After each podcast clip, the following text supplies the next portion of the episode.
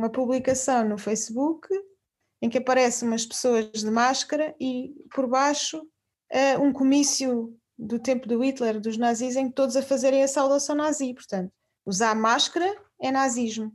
Estamos a entrar uh, num, numa espécie de totalitarismo, porque usamos máscara como medida de, de prevenção da pandemia. E pronto. Estamos a viver tempos conturbados. E isto é sempre complicado porque ainda não passou tempo suficiente e nem sequer temos capacidade de prever o que é que vai acontecer. Há tantos fenómenos a competir uns com os outros que é impossível. Mas parece-me, não sei se lembras, hoje lembrei-me disto, está relacionado com este episódio do Costa eu não quero ser autoritário, mas se as pessoas não ajudarem, tem que ser autoritário. Esta ideia fez-me lembrar, não sei se te lembras da Manuela Ferreira Leite, que já não sei a respeito do quê, ela disse algo como. Queria suspender a democracia sim, durante sim, seis meses, lembro-me. Uma ditadura durante uns meses que é para isto ir ao sítio. E já não sei o que é que era, mas não era uma pandemia de certeza absoluta. Não, é, acho que era a respeito da economia, das finanças. Sim. Era a respeito Qualquer disso. Coisa dos testões. Uh, e eu lembrei-me assim, pô, e é engraçado como, como basta umas semanas ou uns meses e aquilo que era inconcebível há umas semanas parece que é quase a única saída hoje em dia. Há uns meses víamos na China o governo a tomar medidas idênticas a esta de controlar todas as pessoas e nós cá na nossa torre de marfim, na nossa torre dos iluminados, isso são selvagens, isto nunca é. vai acontecer mas agora está a acontecer. E é, pois, é engraçado. Mas nunca vai haver o controle que havia há é. na China, não? É? isso é impossível. Esse, esse, tipo de ideia. É claro que Pronto, não, nós estamos, não Ainda estamos bem! Uh, eu, não, eu não ia pela senda do otimismo, calma aí, eu ia pelo trilho do pessimismo, deixa-me calcorrear. Deixa lá, vá, vá, força. Uh, eu acho que é o início de qualquer coisa. Há uma jornalista, já me está a faltar a voz, temos que acabar o podcast. Não, não, não pode ser. Então, ainda agora começamos. Há uma jornalista chamada Naomi. Olha, queres ver? Queres ver? Temos que acabar. Oh my God! Olha, é calma, é COVID, calma, calma. É COVID. Não me digas, chegou aqui o Covid ao podcast, pronto. Daqui a bocado tu, eu também não pode falar, Não se pode falar de Covid, não se pode falar de nada. Estás um, a ver? Isto é o a, karma. A respeito da. É a natureza a vingar-se de ti. Tenho feito, dentro das minhas possibilidades, tenho feito festinhas aos animais. Tenho feito aos ah, meus Ah, bom. É então claro não, então não. Está chave. É claro que me vingo no prato, mas por outro lado tento ser bom. Hum, Então já não sei, se não é a natureza a vingar-se. É assim, mas eu tanto afago um cão como afago um repolho. Por isso há uma certa. Não sei como é que Deus estiver a olhar, como é que interpreta este ato de bondade, mas. Não sei, mas eu acho que não, não estás sei. a seguir as indicações do discurso de Pitágoras e Pitágoras está a ficar muito triste contigo. Antes de ir ao Pitágoras, é curioso que Pitágoras é um gênio entre os gênios, uh, um dos sábios, mas quando esse nome me vê à memória, não é a genialidade que me, que me acode. É, é um, uma então trivial... é o vegetarianismo. É um, é, é um vegetarianismo e é o, é o repúdio às favas. Mas vamos dar um passo atrás, não vamos esquecer. Uh, a Naomi. Ok, desculpa. A Naomi, que é uma jornalista que tem uns livros interessantes se a memória não me falha, que eu já estou velhota, ao contrário de ti, acho que é, não basta dizer basta. É uma coisa assim, se não for isto, é algo... Não basta dizer basta. É uma repetição do não e fala muito da política de choque. Assim, a traço grosso, é políticas que não podem se ingrar em contextos favoráveis, de repente acontece algo como uma catástrofe. Estou a pensar o exemplo que ela dá no furacão Katrina, e de repente medidas que eram inconcebíveis à altura acontecem.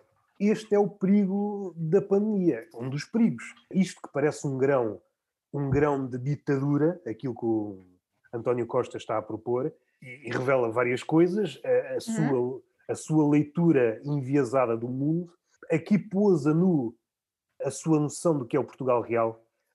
Grande parte de Portugal é um país envelhecido, e a maioria das pessoas ou não tem telemóvel e se tem, está longe de saber o que é uma aplicação. Obviamente, está longe, obviamente. Isso. Está longe.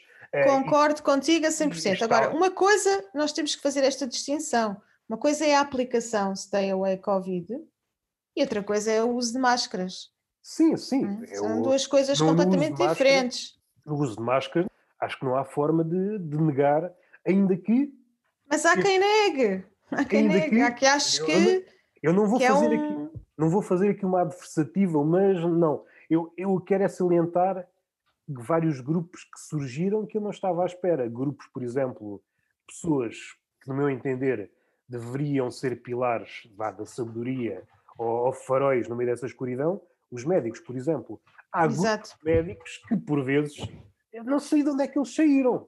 E é assustador. Nem eu. É assustador, mas vocês estiveram a estudar o quê, afinal? Exato.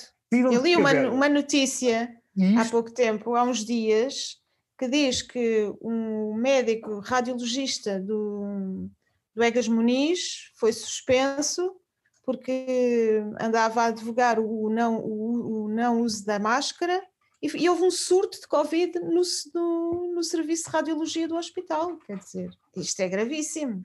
São hum. médicos. Fizeram sim, o curso sim. Numa, numa universidade alternativa. O que é. é que lhes aconteceu pelo caminho? Isso é importante e depois também é importante o simbolismo. O médico normalmente tem aquele simbolismo associado a ele que é aquele pilar de confiança. Se nós não confiamos no médico, vamos confiar em quê? Eh, não sei. Pois é essa a questão. Estamos a contribuir, contribuir para um caldo de coisas estranhas, que é caldos parecidos àquilo que aconteceu na Alemanha, quando há muita coisa a acontecer estranha e de repente há sempre os oportunistas e parece-me para mal dos nossos pecados, que os oportunistas estão cada vez mais bem treinados. Não sei se aprenderam, por exemplo, os Estados Unidos, a forma como se mexem nas redes sociais é muito importante.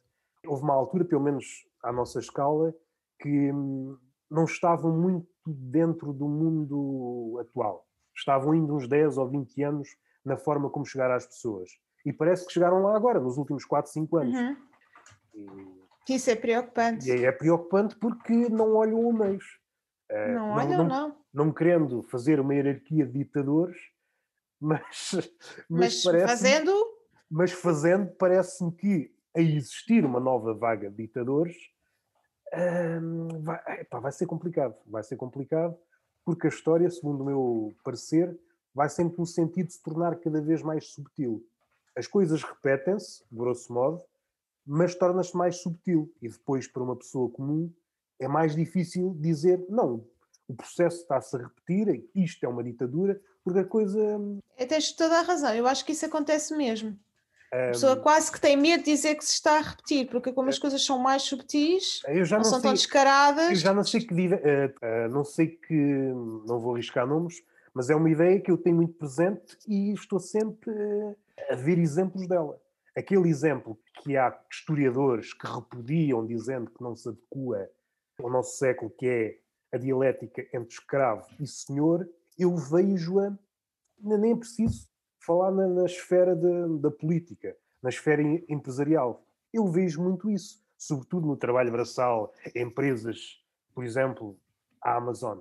O que está a acontecer é do lado do poder um senhor muito forte sem dúvida. Um escravo. Obviamente. O que é que aconteceu? O chicote tornou-se subtil. O chicote Exatamente. O chicote é tudo o que está à volta, eh, não deixando escapatória possível. Se formos ao limite, porque há, parece-me a mim, duas realidades distintas à primeira vista, mas que são mais ou menos parecidas a uma segunda leitura, que é a visão capitalista dos Estados Unidos com a Amazônia à cabeça e depois a China. A China também, hum, aquela ideia que falámos no outro dia, de estão completamente esmagados. E a questão, qual é a diferença? É que a China, nesse particular, já está no futuro, ainda que não seja aquele futuro que nós queremos, um, uhum. A caminhar para lá. A minha ideia é que eu houve um tempo, que era um, um rapaz sonhador, ali nos países nórdicos e em alguns sítios da Europa e talvez noutros sítios do mundo, que havia aquela ideia, não, vamos libertar o trabalhador do trabalho Exato. para ele ter a cabeça fresca, depois quando ele vier está todo criativo. Parece Exatamente. Que, parece que essa ideia morreu. Ou foi um fugaz, ou foi propalada com fins... Mas não achas que esses países é... continuam a ter essa ideia? Eu parece-me que essa ideia está um bocadinho morta.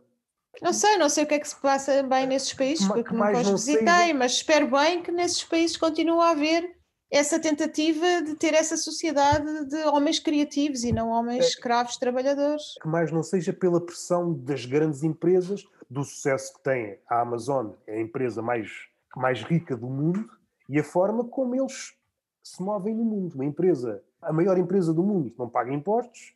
Às tantas, é este lado perverso, e aqui instalou-se. Não podemos bater nos ricos, coitado dos ricos, e os ricos a dizerem não, ah, estamos sempre a levar porrada, como se fosse, se fosse a casta mais chicoteada. Assim, os pobres coitados. Não, parece que se virou ahm, e já me perdi. Por isso não interessa muito. Não interessa muito. Não, mas era isso que estavas a dizer, Ah, tens toda a o, razão. exemplo, o exemplo. Porque me parece, estavas a dizer se morreu ou não morreu.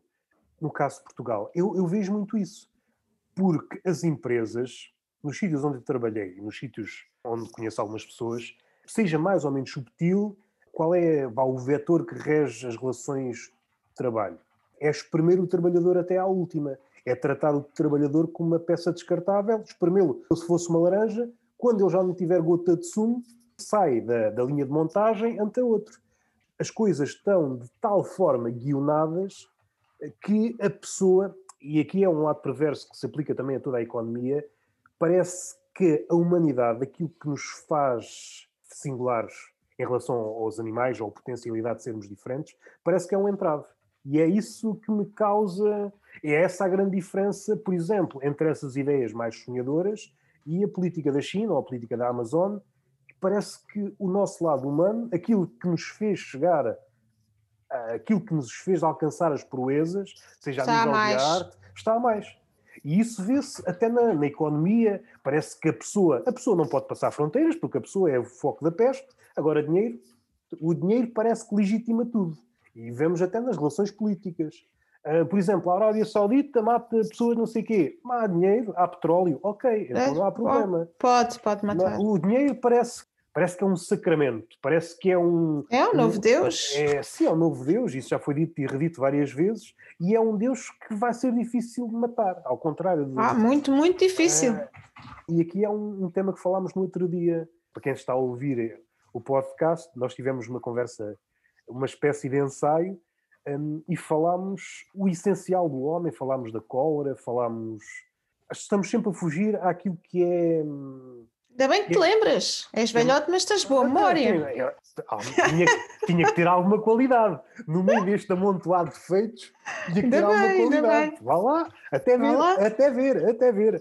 Uh, Acho que o Covid, uma das Não afeta a memória, não é? do Covid, não disse da, é da Covid. Tem vários efeitos adversos, ainda que sejam raros, e há uns completamente. eh, parece saídos de um filme de ficção científica. Pessoas que veem, pessoas que têm alucinações, pessoas que perdem a audição. Eu acho que é a doença suprema. É, tem ali um, um lote de coisas que podem acontecer, sequelas que podem advir após a doença, mas depois há um conjunto de coisas que, podem, que são sorteadas. Pode acontecer, pode não acontecer, e o leque é quase infinito. Isto é o lado perverso, é engraçado, mas pronto, vamos ver o que é que dá. E É a já lotaria suprema. ah, voltando ao homem, estamos sempre a fugir daquilo que somos verdadeiramente. Kundera tem um livro muito bom, pelo menos segundo o meu parecer modesto, que é Testamentos Traídos. E há um ponto onde, fa- onde. Testamentos traídos. Sim, Testamentos Traídos. O primeiro capítulo é logo a respeito do humor, é um bom capítulo. Basicamente fala das nossas relações com o passado, daquilo que se perdeu, e é um vetor também que se calhar descreve o livro todo. Nós temos uma relação conturbada com o nosso passado, seja enquanto pessoa, seja enquanto espécie. E enquanto não conseguimos tratar isso, eu acho que vai ser complicado. Posso fazer um parênteses só para. Só para Já, já estou farto de falar. Fala tu, fala Não, tu. não, só, só lembrei-me, estava a ouvir-te falar desse livro e lembrei-me de outro que, fala exatamente do, do nosso passado, que é um livro do Carl Sagan e da Anne Druin, que se chama Sombras dos Nossos Antepassados Esquecidos. Conta a história do. Não conheço, não homem. conheço. Não conheces? Não conheces? Não, não conheço, não conheço, não conheço. Ah, tens, tens que conhecer. Dele só conheço o, Cosmos. O Cosmos. Os livros do Carl Sagan são, são espantosos, há, há vários. Ah, o Cérebro de Broca, Os Dragões do Éden. Epá, assim de repente estou-me a lembrar desses e estão-me a falhar imensos títulos, mas este, este eu gosto particularmente porque é um livro que ele escreve com ela, com a Andrewen, que foi a terceira mulher dele, e, e está muito bem feito. Faz, portanto, é uma história do história da humanidade, basicamente. Podes continuar. Dele só conheço o Cosmos, aquele que eu li.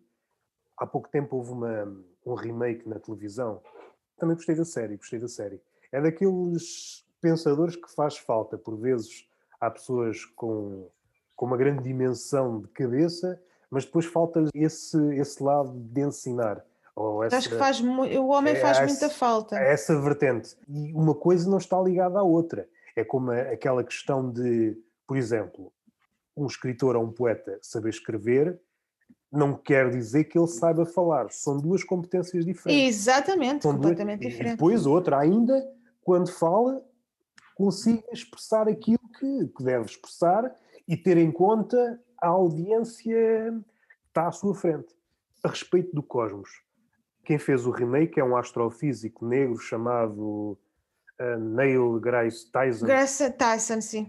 Um, eu tenho isso tudo gravado e não, ainda não consegui ver ele, isso na e televisão. Ele, nesse, e ele é uma espécie, nesse particular, uma espécie de discípulo do, do Sagan. É um discípulo do uh, Sagan, sim. Ele é muito bom nesse aspecto didático.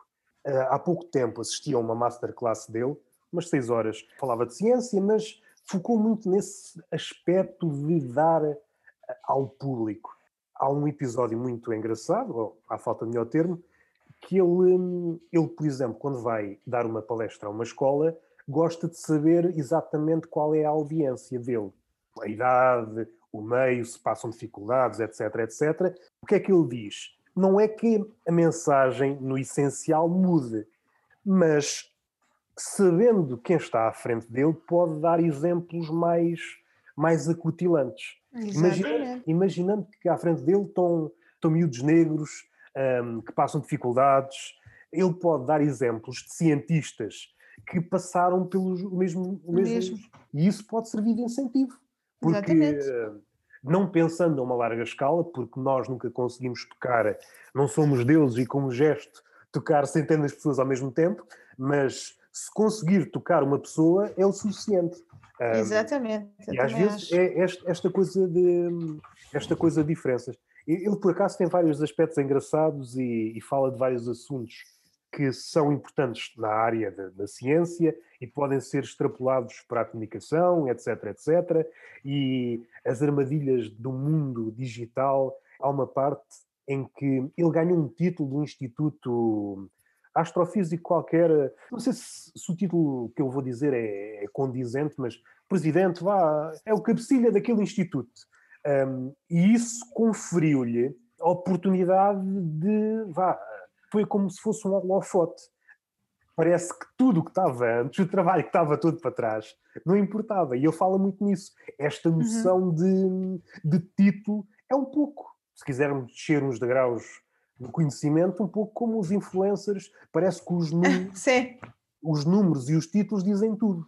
E, hum. e, voltamos àquela ideia que eu tenho presente já há muito tempo, parece que toda a gente anda perdido, ninguém sabe nada. Uh, e, e, temos de se agarrar a pequenas coisas. Fala muito nisso, é triste, mas é triste, mas também temos que jogar o jogo, não podemos abandonar o jogo, não é? Temos pois, pois, formas... pois, claro que sim, senão não chegamos a ninguém. Ele dá um exemplo simples e por exemplo, se estiveres a explicar o que é a Terra, se for uma audiência com conhecimentos básicos, vais dizer que é uma esfera. Se for tiver mais conhecimentos, vais dizer que é achatada nos polos. Se for Exato. mais coisa, vais dizer outras coisas. Às tantas, aquilo vais, vais aquilo que era uma esfera inicialmente na forma aquilo que a ciência não é. Mais aproximado possível sim, sim. daquilo que é, não é? é? Aproximações sucessivas. No fundo, ele no discurso está a fazer aquilo que a ciência faz. E isto, epá, este, este detalhe que é, é central na ciência, mas acho que também é central em qualquer pessoa, seja a escrever, seja a dizer, tem que ter isso em conta. Tem, tem, tem, tem, claro que tem. É. Senão não consegue transmitir nada. O Carl Sagan era um grande hum, divulgador de ciência, que é uma coisa que hoje em dia é muito difícil de encontrar. É, ele também teve uma série, é claro, aquela série é o remake, mas eu a antiga acho que não vi, tenho que, tenho que ir rever. É, eu vi, pois já não é do teu tempo. É muito tempo boa. que eu nasci no século XVIII, ainda não havia. não havia televisão. Não havia televisão. Era tudo por carta. É tudo por carta, tudo por carta. Olha, falando em carta. E não serem rolos. Uh, falando em carta, por acaso, por acaso é um tema curioso para abordar literariamente. Uh, muitos escritores, poetas, filósofos abordavam a carta como, como uma arena de experimentação. E hoje, segundo eu sei, pouca gente utiliza a carta, não é? Pelo menos da, da forma, pelo menos da forma entusiástica que os escritores e os poetas utilizavam anteriormente, a não ser escritores mais velhotes que não adotaram um computador e talvez comuniquem ainda. Mas da forma que era utilizada, estou a pensar em, por exemplo, Kafka. É pá, aquele que era uma espécie de professor do Canetti. Lembras-te daquele livro que lemos os dois de aforismos? É o Karl Sim, Kraus. sim, sim. Um, era um alemão. Um, ele também, há muitos, há muito. Esse género era praticado e era engraçado, era como se fosse um experimento. E hoje, uh, e hoje podíamos dizer, mas o e-mail é uma espécie de descendente da carta. Da carta. Mas eu não conheço ninguém que faça a mesma coisa. Nós queremos despachar no e-mail, não é? Ninguém vai escrever. Não ou... sei, eu gosto de escrever muito e-mails assim grandes, como quem escreve cartas, mas isso também já sou de outra hum, geração. És do tempo. É um bocado um substituto, sim. Mas sim. não me parece que seja algo que tenha muitos adeptos. Também posso estar enganado. Pois se não calhar, sei. Se Falo calhar, por mim, eu gosto bastante. Se calhar amanhã aparece um livro, os e-mails do não sei quê, a trocar não sei... Mas sabes que há romances, há romances, estou-me agora a lembrar de, de, um romance que eu gosto muito, da Alexandra Lucas Coelho, que se chama A Noite Roda, que tem grande parte da história contada através dos e-mails que eles trocam. Portanto, os protagonistas trocam um com o outro porque estão à distância. Eu achei isso muito interessante na altura, porque muito atual. Na altura, as pessoas quando estão longe, trocavam e-mails e grande parte da história se passa assim, a comunicação entre aquelas duas personagens, um homem e uma mulher, neste caso, e, e é muito giro essa história. Quando estão longe, nós vamos seguindo a história através dos e-mails. E há outros, não, não, não, já apanhei isso em vários, em vários livros. Assim, dessa forma, não me parece inverosímil, mas nunca apanhei. Mas eu sou Já pessoa, apanhei várias, eu vários uma, Eu sou assim. uma pessoa antiga, parece que essa ideia me repele um pouco. Estamos estou... um bocado a competir pela antiguidade, eu estamos, e tu. Estamos, estamos. Eu acho que estou destacado. No fim, a gente vai ver quem é que ganha. Sim, eu estou destacado.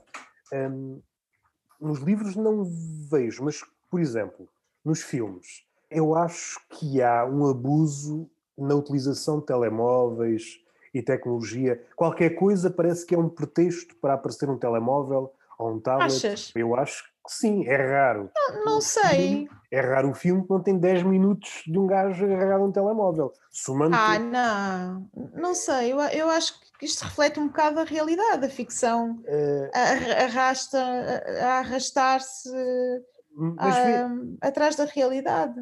Mas não achas que é uma coisa que vai envelhecer mal?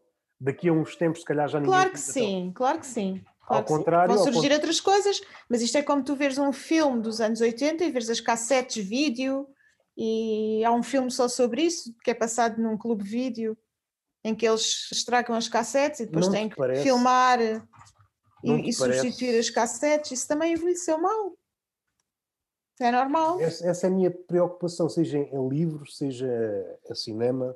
Mas é assim, tu tens, tens Quando- que escrever sobre a atualidade, por exemplo, o, o livro, estou-me a lembrar agora, eh, Eliette, da, da Dulce Maria Cardoso, tem muitas partes em que a protagonista também está a falar, recebe mensagens e fala ao telemóvel, e eu lembro-me dela falar numa, num- numa conversa que, que teve presencialmente na altura em que ainda não havia pandemia, e falou exatamente sobre isso. Parece que há escritores que têm muitos prioridos em falar de coisas do dia a dia, coisas comezinhas como um telemóvel, isso nem pensar. Eh, enquanto que ela não, ela assumiu isso.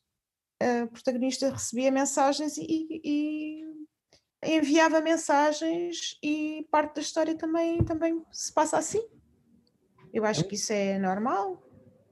Como é uma questão de dizeres, ah, e os clássicos, aparece as personagens dentro de- do- dos- das caleches e, e têm romances dentro de, das calés e vão dar uma voltinha ao, ao quarteirão, os cavalinhos a puxarem-nos e tal, e o, o cocheiro. Quer dizer, isso, isso é envelhecer mal, e eu acho que isso faz parte da vida, não é? Ou seja, não te consegui vender a ideia. Eu vou, reformular, eu vou reformular. A minha preocupação é quando um romance ou uma obra qualquer é focada, marcadamente focada nesse tipo de coisas e ou referências muito locais. O que é que vai acontecer depois? Eu estou a pensar se seja um livro qualquer, crónica ou ensaio, ou... aquilo vai-se perder facilmente. E perder, quer dizer com isto o quê? É, vai-se inundar aquilo com notas de rodapé. E a minha questão é: muitas dessas coisas não, não poderiam ser abordadas de outra forma? Será que muita dessa parafernália da atualidade está a funcionar como um adorno?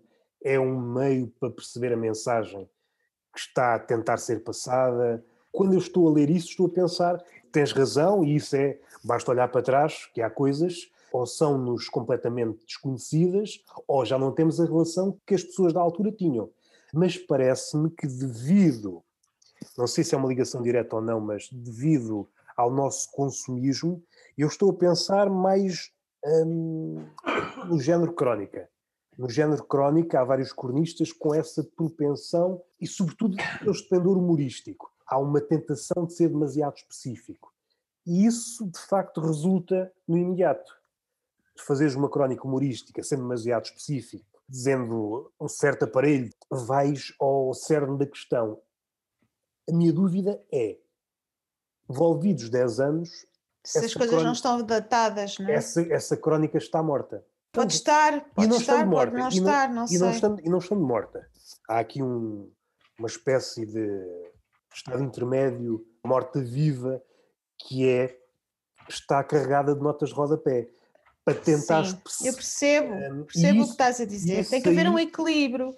Tem que é. haver um certo equilíbrio entre o que é da época e o que é universal, se a pessoa quer que o texto perdure durante um certo tempo.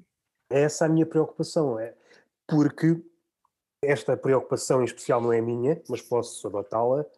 Há um escritor espanhol chamado Javier Maria, numa crónica, ele fala nisso a respeito de figuras que para nós, para mim e para ti, são mais ou menos, fazem parte do nosso ideário, por exemplo, Drácula, Frankenstein, etc. Uhum. Figuras que aparecem naquelas. Eu agora nunca fui a nenhuma, sei só citar assim por alto. Nas feiras havia um, um sítio onde íamos e víamos essas figuras, fantasmas, vampiros. Um... Nas feiras? Sim, é uma espécie de casa em que víamos figuras desse tipo.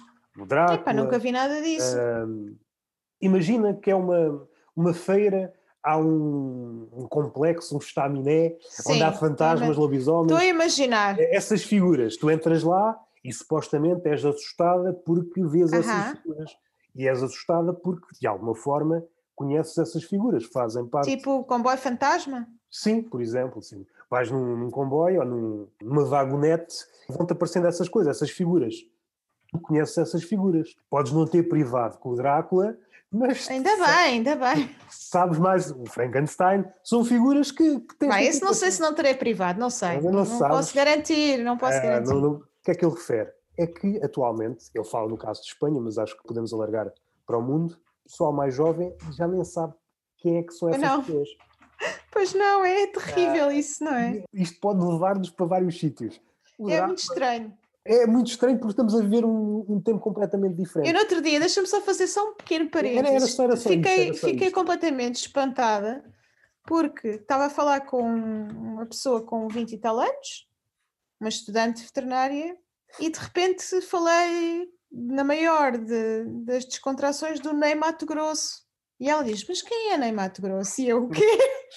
Não posso crer. Mas em que mundo é que tu vives? E depois às tantas já eu estava assim: Mas em que mundo é que eu vivo? Hoje em dia as pessoas mais novas não sabem quem é o Ney Mato Grosso. Isto é, é uma coisa surreal para mim.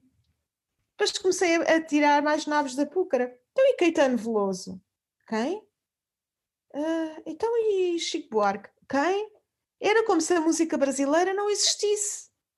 Para uma pessoa portuguesa de 20 e tal anos, isto é Oh. assim uma coisa para mim. Até podes, Ainda estou, ainda estou a recuperar deste choque. Até podes alargar essa ideia. É como se o passado não existisse. Exato. É uma ideia que quase dá tonturas.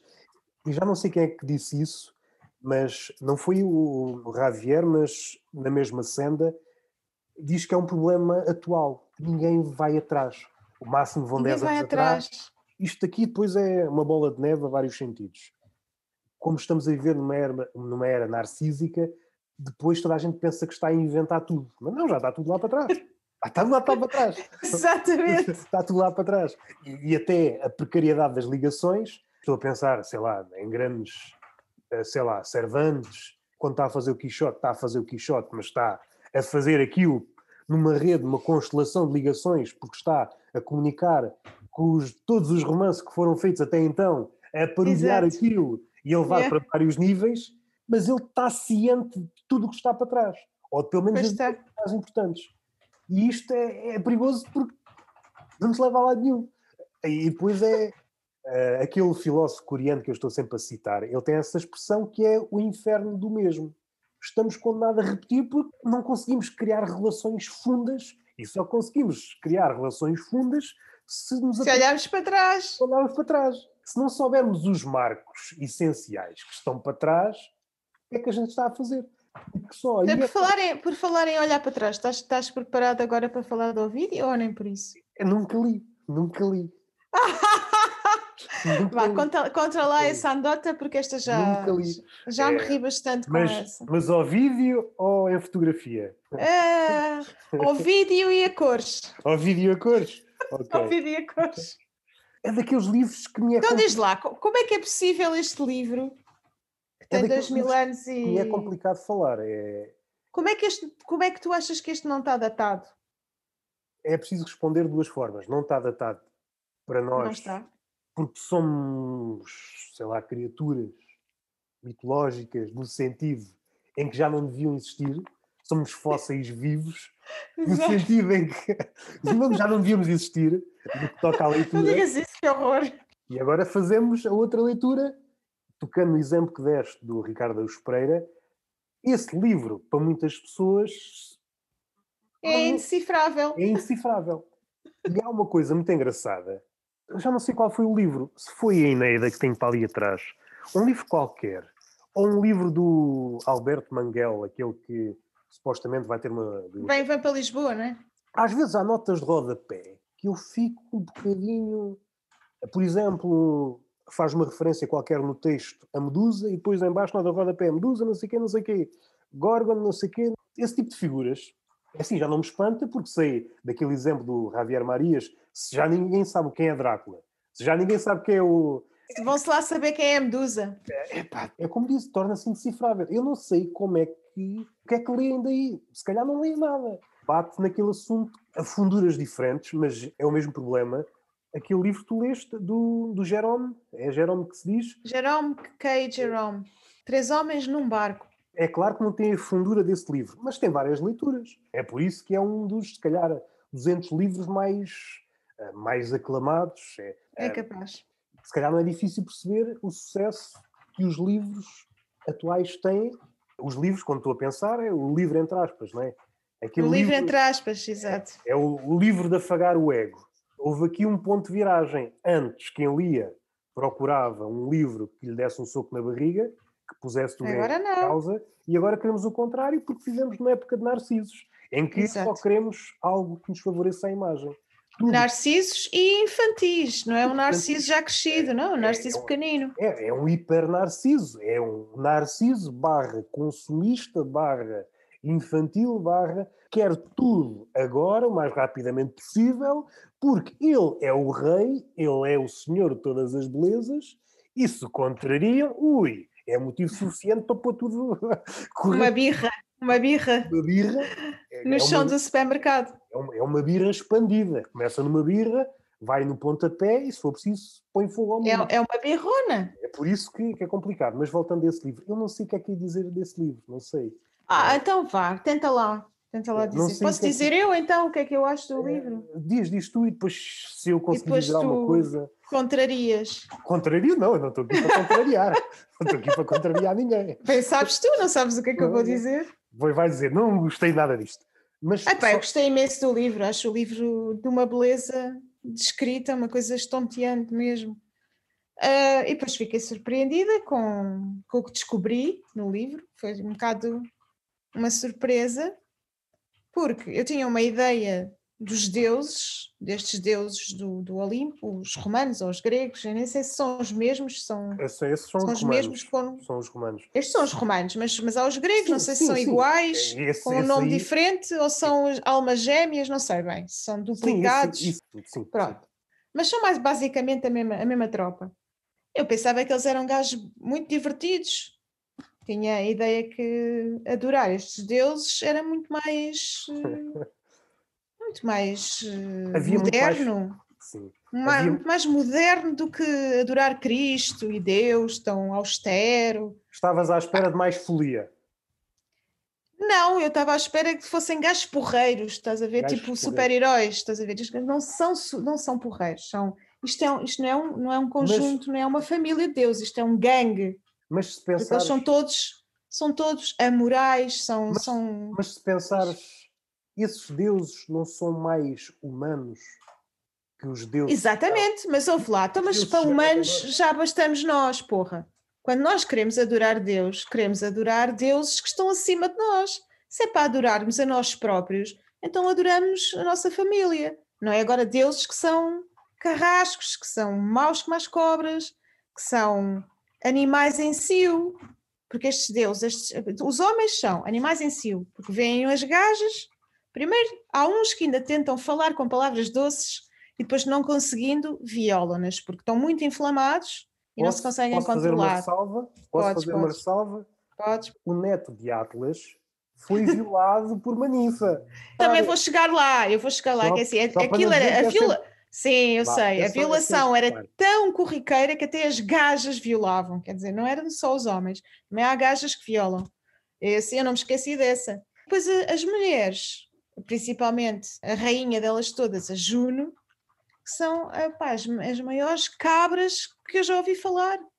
Porque são traídas pelo marido e vingam-se nas outras, que são violadas. Quer dizer, elas são vítimas e depois levam com a vingança da esposa. E depois uh, o Júpiter tem saídas incríveis, que é encontra uma mulher. Ah, agora vou dar aqui uma escapadelazinha sem a minha mulher saber, vai mesmo valer a pena. E se ela descobrir, vale a pena na mesma, não sei o quê. É para amor de Deus. E depois acontece tudo de mal à rapariga que acaba por ser violada. Engravida, tiram-lhe o filho, transformam-na em ursa, é sei lá, tudo e mais alguma coisa, é um horror. Isto é um. Isto é um... Eu estou-me a rir, estás-me a contar violações e eu estou-me a rir. Temos que pensar que. Mas é, isto, isto, eu também me estou é a rir. literário. Isto mais vale rir do que chorar. Porque é assim, é, são coisas brutais. Há uma história, a pior história. Há duas, há duas que eu acho que me deixaram angustiada. Uma é daquele fulano, já não me lembro bem dos nomes deles, tem uns, tem uns nomes todos muito esquisitos. Ela é a Filomela, que é uh, raptada, sequestrada pelo marido da irmã. Fica lá nos corrais, vive, vive, assim, vive nos corrais, ali como se fosse um porco. E, e depois consegue, porque tem, eh, vive no corral, mas também tem uma, uma, uma aia, uma criada, consegue fazer um, uma tecelagem, tecer uns, uns cascóis e escreve a história, consegue levar à irmã a contar o que está a acontecer. Vem a irmã, salva a Filomela, e depois, para se vingar do marido, ela, que, com o marido tem um filho de 5 anos, acaba por matar a criança com, com uma espada. E aquilo é horrível. Ele descreve aquilo de uma maneira. A criancinha a, a implorar pela vida de 5 anos e ela a matá-lo, ali com a espetar-lhe a espada na barriga. Pronto, é, é, é mesmo do pior, do pior. E a outra história que também me incomodou bastante foi também com a Juno, para se vingar outra vez de uma das amantes do, do marido. Amantes à força, que aquilo é tudo amantes à força, que elas não, coitadas não têm uma palavra a dizer. Ela está a, a parir em pleno ato de dar à luz e ela faz um feitiço com as mãos, entrelaça as mãos e, e para ela não ter. Portanto, ela está ali com dores alucinantes, uh, lancinantes durante dias, até que há uma, uma, não sei se é uma escrava, mas subalterna, que é a Galacteia, que descobre o que é que, que, é que está a acontecer e que consegue desfazer as mãos e nesse momento a outra, que eu não sei, já não me lembro do nome, consegue ter a criança. Mas depois, claro que sofre, essa mulher sofre logo a vingança da Juno, porque a Juno estava sempre encolorizada a vingar-se de todas as mulheres que conseguia e fazia coisas terríveis, terríveis, terríveis. Não achas que faltou? É claro que a altura se calhar seria disparatado e anacrónico. Uma espécie de, de capítulo ou uma espécie de pós-fácil em que Júpiter e Juno iam a uma terapia de casal. Porque o que está a acontecer. não, acho que não vale a pena, aquilo não valia a pena. Aquilo já não tinha salvação nenhuma. Mas parece que é o cúmulo de coisas que ficaram por dizer, e como essas coisas que ficam por dizer podem tornar-se em algo bastante, bastante concreto. Né? No caso, é essa mulher, mulher deusa encolorizada que se enfurecia por tudo. Esse é um lado. Nesse... Diz.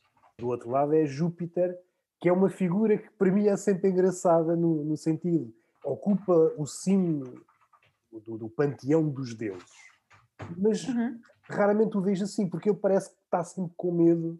Não é aquele medo. É, um é, homem fraco, não é? é? Sim, sim, sim. Sim, ao contrário, quando eu me lembro, por exemplo, uh, de Neptuno ou Poseidon no, nos gregos, ou Hades, ou que são, que são figuras do mesmo nível, que não demonstram esse medo.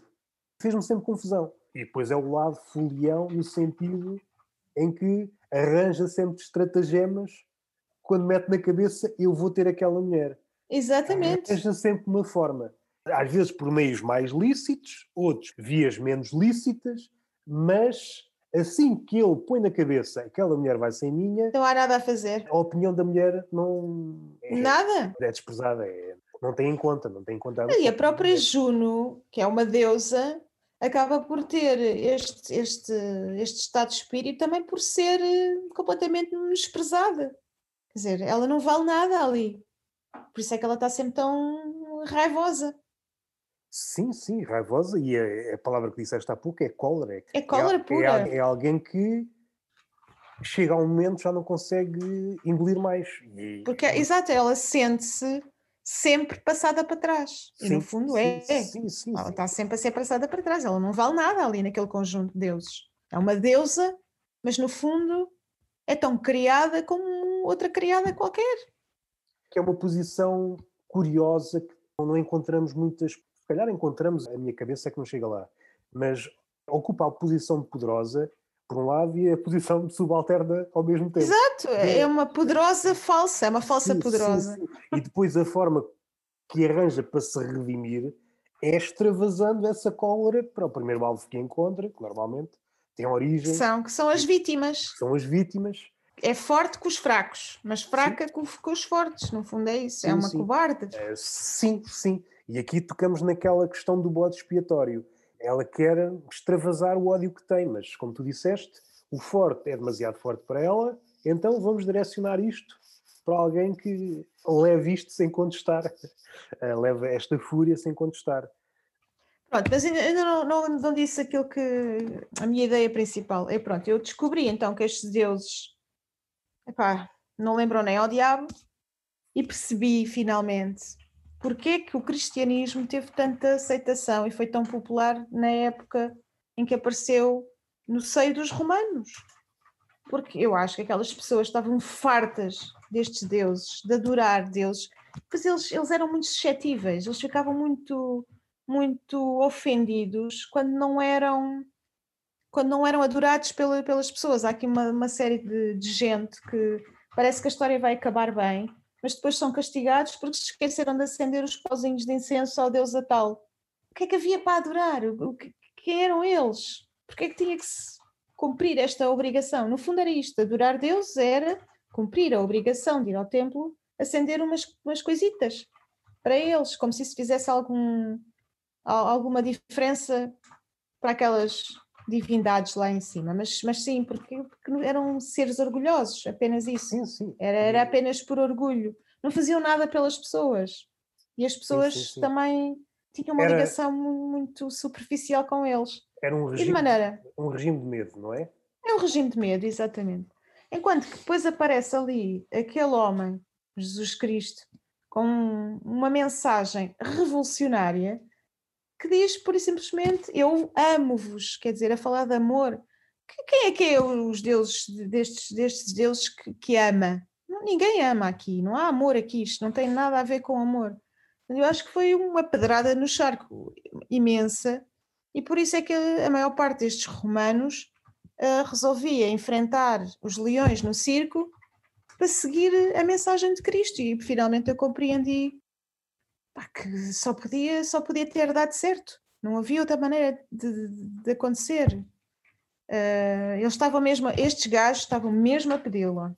Agora vou fazer uma pergunta mais ou menos controversa. O Deus do Antigo Testamento podia estar nesse catálogo das metamorfoses? Podia, claro que sim.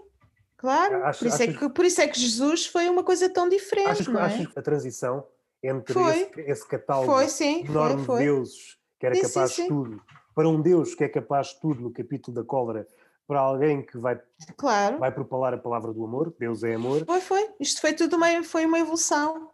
O Deus do Antigo Testamento também era brutal. Quando eu lembro-me de Moisés, que eu até achava que era um gajo porreiro dos filmes, o Charlton Easton a fazer de Moisés, eu, eu gostava do gajo.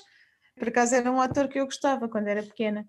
E, e depois descubro, há uns anos atrás, que fui reler o Antigo Testamento, quando os gajos andam lá na Terra uh, Prometida, estava prometida, mas tinham lá gajos a viver dentro. Eles tiveram que lutar, matar, expulsar, fazer eh, o diabo a sete para tirar aquela malta toda que estava lá na Terra Prometida. Não foi assim tão fácil, não é? Por isso é que demorou 40 anos andarem para lá no deserto e, e tudo mais, para trás e para a frente, para, para a frente e para trás. E lembro-me lá os, os cabeças das 12 tribos lá foram fazer a guerra lá não sei com quem, e quando vêm trazem mulheres, crianças, meninas e crianças, meninos, prisioneiros, chegam ao pé de Moisés e dizem, mas o que é isto? Então agora vocês trazem estes gajos todos, isto é tudo para matar, isto é tudo para matar.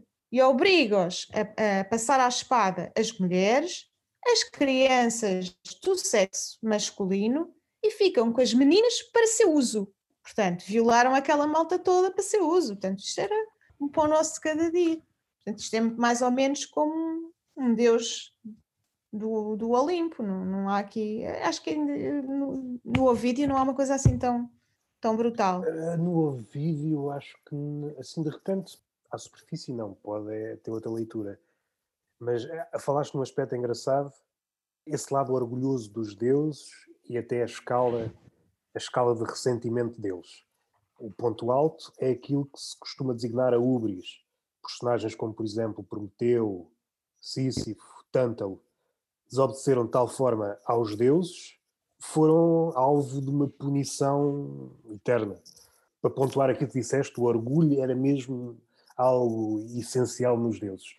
O desafio, aquela coisa de desafiar Deus que está mais ou menos presente no Antigo Testamento e que se dilui no, no Novo Testamento, e isto vai tocar na ideia que falei ontem contigo, de um certo apagamento do homem, do lado mau do homem.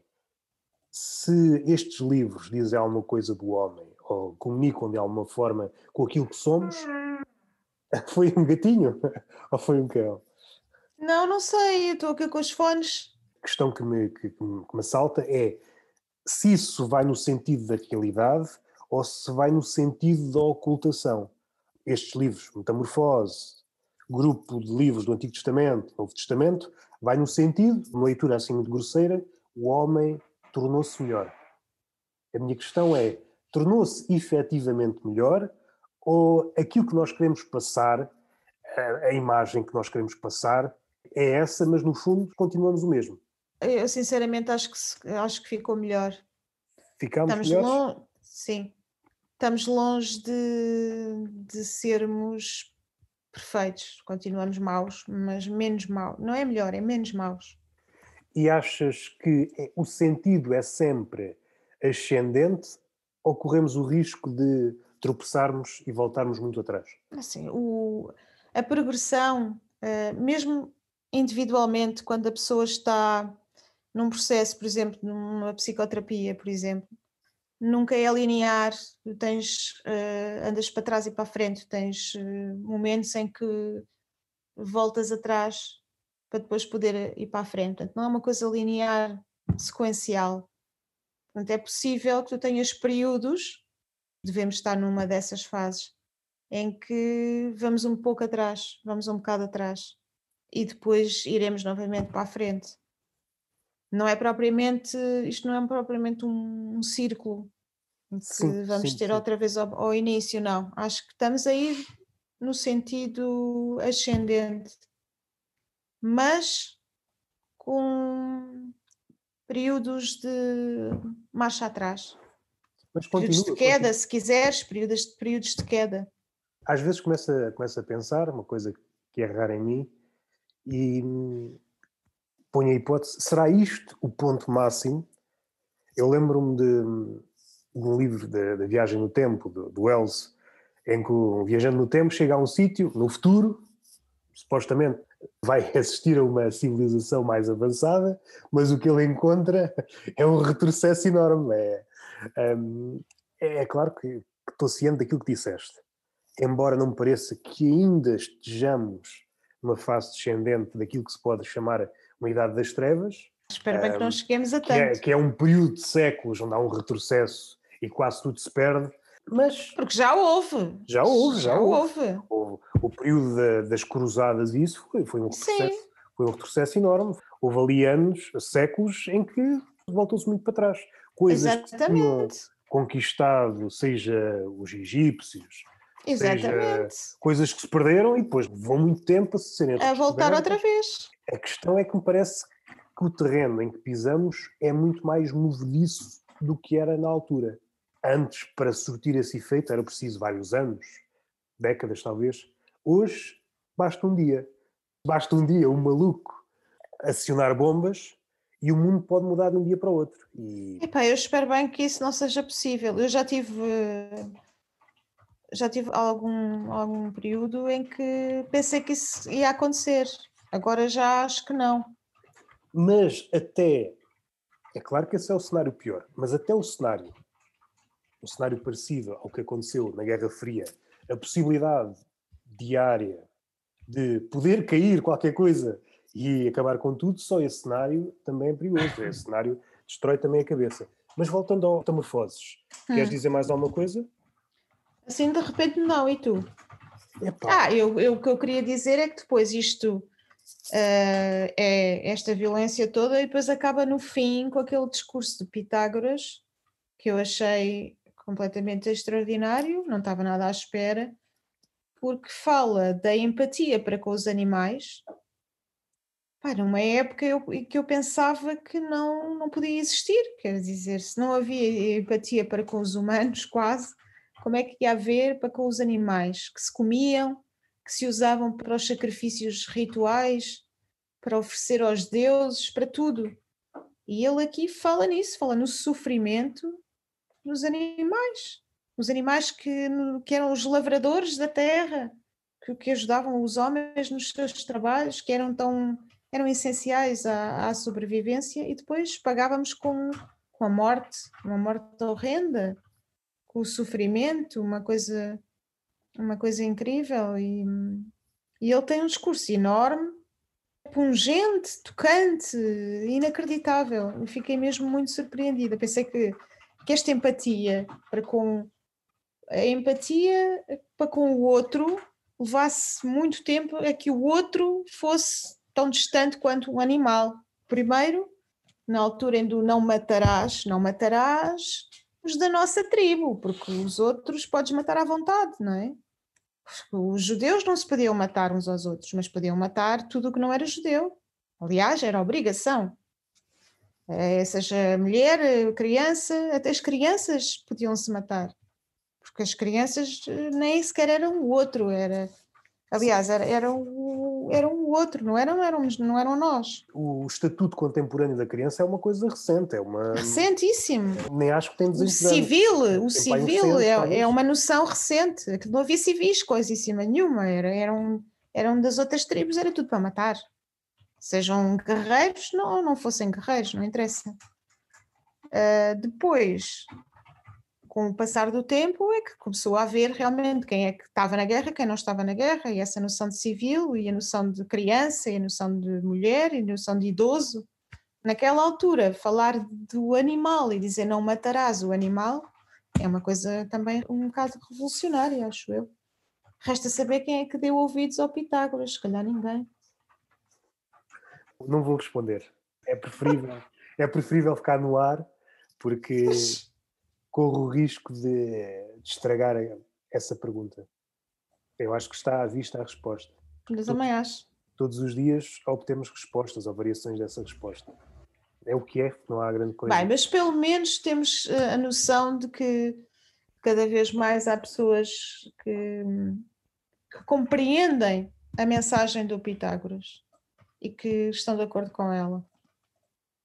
Portanto, eu acho que isso é uma esperança. Olha, isto, isto é um sinal de esperança, que é a empatia estar a tornar-se mais lata, tem um sentido mais lato.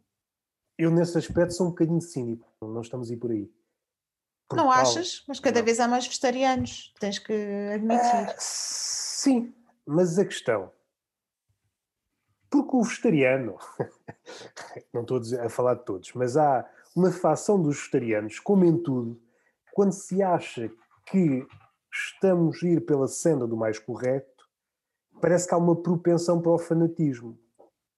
Eu te, te, tens razão, tens razão, mas isso é como em tudo. E quando tu, em todos os grupos, em todos os grupos sim, que tu sim. vês formarem-se, há sempre fanáticos. Uh, eu, eu, eu, não sou, eu não sou vegetariana estrita, porque eu como peixe mas deixei de comer carne e eu percebo a, a filosofia do vegetariano.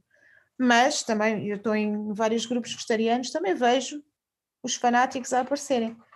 Epá, mas é assim, hoje em dia quem não é fanático, diz lá. Pois quem não é fanático? Quem não é fanático, fanático. hoje em dia? Eu, eu não, desde, desde o momento em que eu estou num, num, num, grupo de amantes dos azulejos e que vejo os amantes dos azulejos todos à pancada uns com os outros, porque houve alguém podes que teve audácia. Só, podes repetir só? Amantes dos Azulejos. Sim, isso é um bom nome para, para um livro. Amantes dos Azulejos, que estão todos em guerra porque houve alguém que teve a coragem de, de numa fotografia de azulejos, pôr à frente uma toalha de linho. Como é que isto é possível? Porque se somos amantes dos azulejos, não podemos tapar os azulejos com linho. Senão éramos os amantes do linho. Mas aquilo era apenas uma toalha de linho muito bonita. Estás a perceber? Portanto, toda a gente é fanático, não há aqui ninguém que não seja. E há aqui um lado engraçado nesta temporada nova do fanatismo, que é aquele que é moderado, é visto pelo fanático como um fanático, porque ele é que está a ser diferente. É o fanático do, da moderação. Porque ele, não tem nada que ser fanático da moderação, também tinha que ser fanático. Pois, ele é que. Propriamente dito. Então os outros estão-se todos a, a, radicalizar e ele está armado em moderado. São os fanáticos da moderação, pá, são os gajos que são, são é, chatos. É, é, é lado curioso. E isto vai tocar outra vez no narcisismo e é um problema. E na infantilidade. E é um problema que é válido em todas as esferas, que também é válido no humor, que o homem do século XXI se leva demasiado a sério mais uma vez, é outra faceta de Narciso, como ele acha que a sua imagem é a melhor imagem do mundo, não é nenhuma brincadeira com o Sr. Pangloss, porque ele se calhar nem, nem chega a pensar que há mundo para lá do seu reflexo, mas é complicado quando é hipnotizado por essa ideia. Porque há uma questão. Deves conhecer um escritor italiano chamado Calvino. Ele escreveu As Cidades Italo Calvino. Sim, Italo Calvino. Ele Sim. tem um livro de ensaios que é se a memória não falha, que isto a idade já não perdoa. Uh, acho que é seis mais uma proposta para o novo milénio. E uma proposta que ele dá nesse livro é a leveza. E eu acho que um dos problemas do nosso século é esse. Parece que somos proibidos de sermos leves. E uma das formas de, de criar leveza numa coisa, de tirar peso de uma coisa, é o humor. Rir. Sim, o rir. Não, a coisa pesa 5 quilos e tu não podes usar a magia do humor para transformar isto em meio quilo. Não podes, então. Eu estou a vender esta desgraça por 5 quilos, agora é, é engraçado, é anedótico, é, é, desesperante, mas é, é o que temos, temos de é, trabalhar é, com o que temos. Acho que ainda é o princípio de qualquer coisa, esta ideia de que não podem brincar com a nossa imagem, que tem que ver com o lado narcísico, mas tem que ver também com tudo é vendável, tudo aquilo que somos e tudo aquilo que se manifesta à nossa volta é para ser comparado e vendido, e como tal não pode ser negrido, porque senão o preço pode baixar, seja o preço efetivo ou o preço reputacional, e então ninguém pode macular. Todas as minhas características não podem ser maculadas. Se eu digo sou um gênio, agora vens tu a dizer que eu sou um paspalho. Não, calma lá, vamos proibir. E a respeito disso, na Tailândia, há dias, o presidente queria prender, ele é, é hábito prender os tailandeses, mas era um turista Sim. que pôs uma review negativa num hotel e ele queria prendê-lo durante cinco anos. É oh meu Deus, acerta, chegámos a esse ponto. É um hábito comum entre os tailandeses. Estamos a caminhar para lá, numa escala menor, mas acho que estamos a caminhar para lá.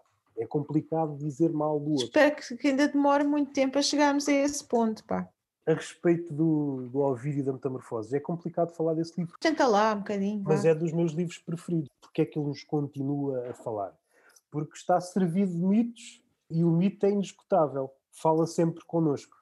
Parece que se lermos hoje, diz-nos uma coisa, se o lermos daqui a 10 anos, dir-nos a outra, porque ele cresce connosco. À medida que nós vamos ganhando de olhares, arrecadados por leituras ou vivências, quando voltamos ao poço do mito, sacamos outro entendimento. Ao contrário de uma, de uma obra plana. Uma obra plana é aquilo que é. Ao lermos, soubermos ler, já não nos oferecerá mais nada. E o mito tem esta qualidade que está sempre a ser renovado. Aqui há uma diferença entre Ovídio e Homero. Homero, se conseguirmos uma pessoa daquela altura ao ler a Ilíada ou a Odisseia, aquilo não é texto metafórico no sentido em que as metamorfoses o são. Ele está a descrever coisas que estão a acontecer ou potencialmente uhum. podem ter acontecido. O que é que aconteceu? Que é uma característica engraçada, aquilo que é vá, mais ou menos literal, à altura, com o passar do tempo, transforma-se numa metáfora. A forma que nós lidamos com aquilo que nos chega de lado muito longe já está revestido num algo de um algo figurado. Já não conseguimos alcançar aquilo que ele queria exatamente pois, dizer. Exatamente dizer, não conseguimos perceber bem. Ao contrário do ouvido, que está já revestido no mito. Mas é engraçado como o tempo transfigura, vai transfigurando o texto. E é o poder dessas obras ainda que sejam diferentes, fazem parte de um grupo muito seleto de obras que continuam a falar connosco, ou pelo menos continuam a falar com aqueles que querem ouvir. Há quanto tempo é que tu leste o Ovídio? O Ovídio, epá, se calhar a última vez que o li foi há um ano e meio. Há um ano Mas meio. a primeira vez que o conheceste é, foi há quanto sei, tempo? Não sei. A Metamorfose não foi o primeiro livro, foi a arte de amar-se, salvo erro. Uhum. E a uhum. respeito disso também podíamos dizer qualquer coisa, que é que é uma coisa que me impressiona nele e noutros como ele, que é alguém que consegue sair do seu tempo para falar de um assunto qualquer. Ele, por exemplo, a falar de mulheres. Ele está no seu tempo e é muito complicado, parece fácil, mas sair do nosso tempo para nos pormos, sei lá, centenas de anos à frente uh, ou milénios é uma coisa complicadíssima, só está é. ao alcance de, de muito poucos. E ele fala das mulheres de uma forma que não era esperada na altura. É um exercício de de imaginação e de. Nem sei se a palavra é certa, mas tem que ser uma pessoa muito especial, porque o teu século está à tua volta a todo mas momento. Claro, claro. Para conseguires sair Tens desse... que ser muito clarividente, fazer sim, uma projeção. Sim. E esta ah. luta, e esta luta que é uma luta dos poetas, que é a luta mais suprema, que é a luta contra o mundo. O poeta, na verdadeira acessão da palavra, quando está a tentar criar uma coisa nova, no limite está a fazer isso mesmo, está a lutar contra o mundo, porque ele está a pôr uma visão que não existe no mundo e o mundo, por regra, não quer que outra visão nasça. por isso ele está, não há ninguém mais sozinho que um poeta. No limite, e outra versão disto, é os poetas obscuros. Um poeta não necessariamente hermético, mas, mas resume-se à mesma ideia. O poeta está sempre sozinho, é o poeta contra o mundo é curioso, é anedótico, podemos ver nele uma figura, um fóssil vivo, que já devia ter morrido há muito tempo, o que é que tu estás a fazer? E mais a mais no, no nosso século, que é tudo, é tudo imediato, tudo tem que significar dinheiro. Cada vez mais o poeta é quase uma figura mitológica. É, é. Não, faz, não faz sentido existir. No conjunto de coisas que nós sabemos do mundo e aquilo que dá dinheiro, daquilo que é expectável, o poeta é uma figura patética. É uma figura patética. O que é que ele, quer, o que é que ele quer fazer com aquilo que faz? Quer chegar a quem? Se não há ninguém disposto a ouvir. Nunca houve muita gente, mas há cada vez menos. Estou a ouvir-te e estava-me a lembrar do, do Roberto Bolenho. Em muitos livros aparece sempre o poeta obscuro ou ou mesmo o grupo de poetas obscuros que contra o mundo, sim, clandestinos. Sim. Podemos unir todas as castas dos poetas. Um poeta verdadeiramente que vá fundar uma língua nova está sempre nessa situação. Está sempre a lutar contra o mundo. Se é uma língua nova, não há, não há ninguém que o possa auxiliar na sua caminhada. É claro que pode. Há uma constelação de coisas para trás, de referências mas a partir do momento que inicia o processo de criar a, a sua forma de dizer, está sozinho. É uma luta contra o mundo. Que é uma luta anedótica, no sentido, é hilária, no sentido porque está condenado a perder, está condenado a perder. É quase, é quase se quisermos, uma, uma ubris, uma, uma maldição suprema de um Deus que condena um labor absurdo do género de Sísifo. Aquilo não vai, é. não vai levar a lado nenhum, mas no entanto o poeta não sabe Ele fazer. Ele não, não consegue deixar de fazer. Não consegue, é algo que, que transcende. E aí podemos uh, chamar as musas, chamar os daimons, chamar o, o que quer que seja, mas é algo que transcende. E aqui, aqui entre várias, várias formas de ver isto, se o poeta deve estar ao corrente daquilo que está à sua volta, no leitor, mas se esta ideia é verdadeira, se o poeta está a lutar contra o mundo, então é uma espécie de presa acossada. Ele está a lutar contra a vida. De uma forma mais metafórica ou mais, mais literal, está a lutar contra a vida. E tu, quando estás a lutar contra a vida, não estás preocupado com essas minudências. Se o leitor está, é está, está à procura, eh, se está a compreender o que queres dizer ou não. Isso são fatores secundários que não te cabem a ti tu, com a pouca força que te resta, estás a tentar criar alguma coisa. E é por isso que é ridículo por uma parte, porque é ridículo, eh, mais a mais no, no, nos tempos que correm, é um trabalho louvável porque, pelo menos, admiro alguém que olha para o mundo e diz: Não, eu sou suficientemente forte para desafiar o meu século.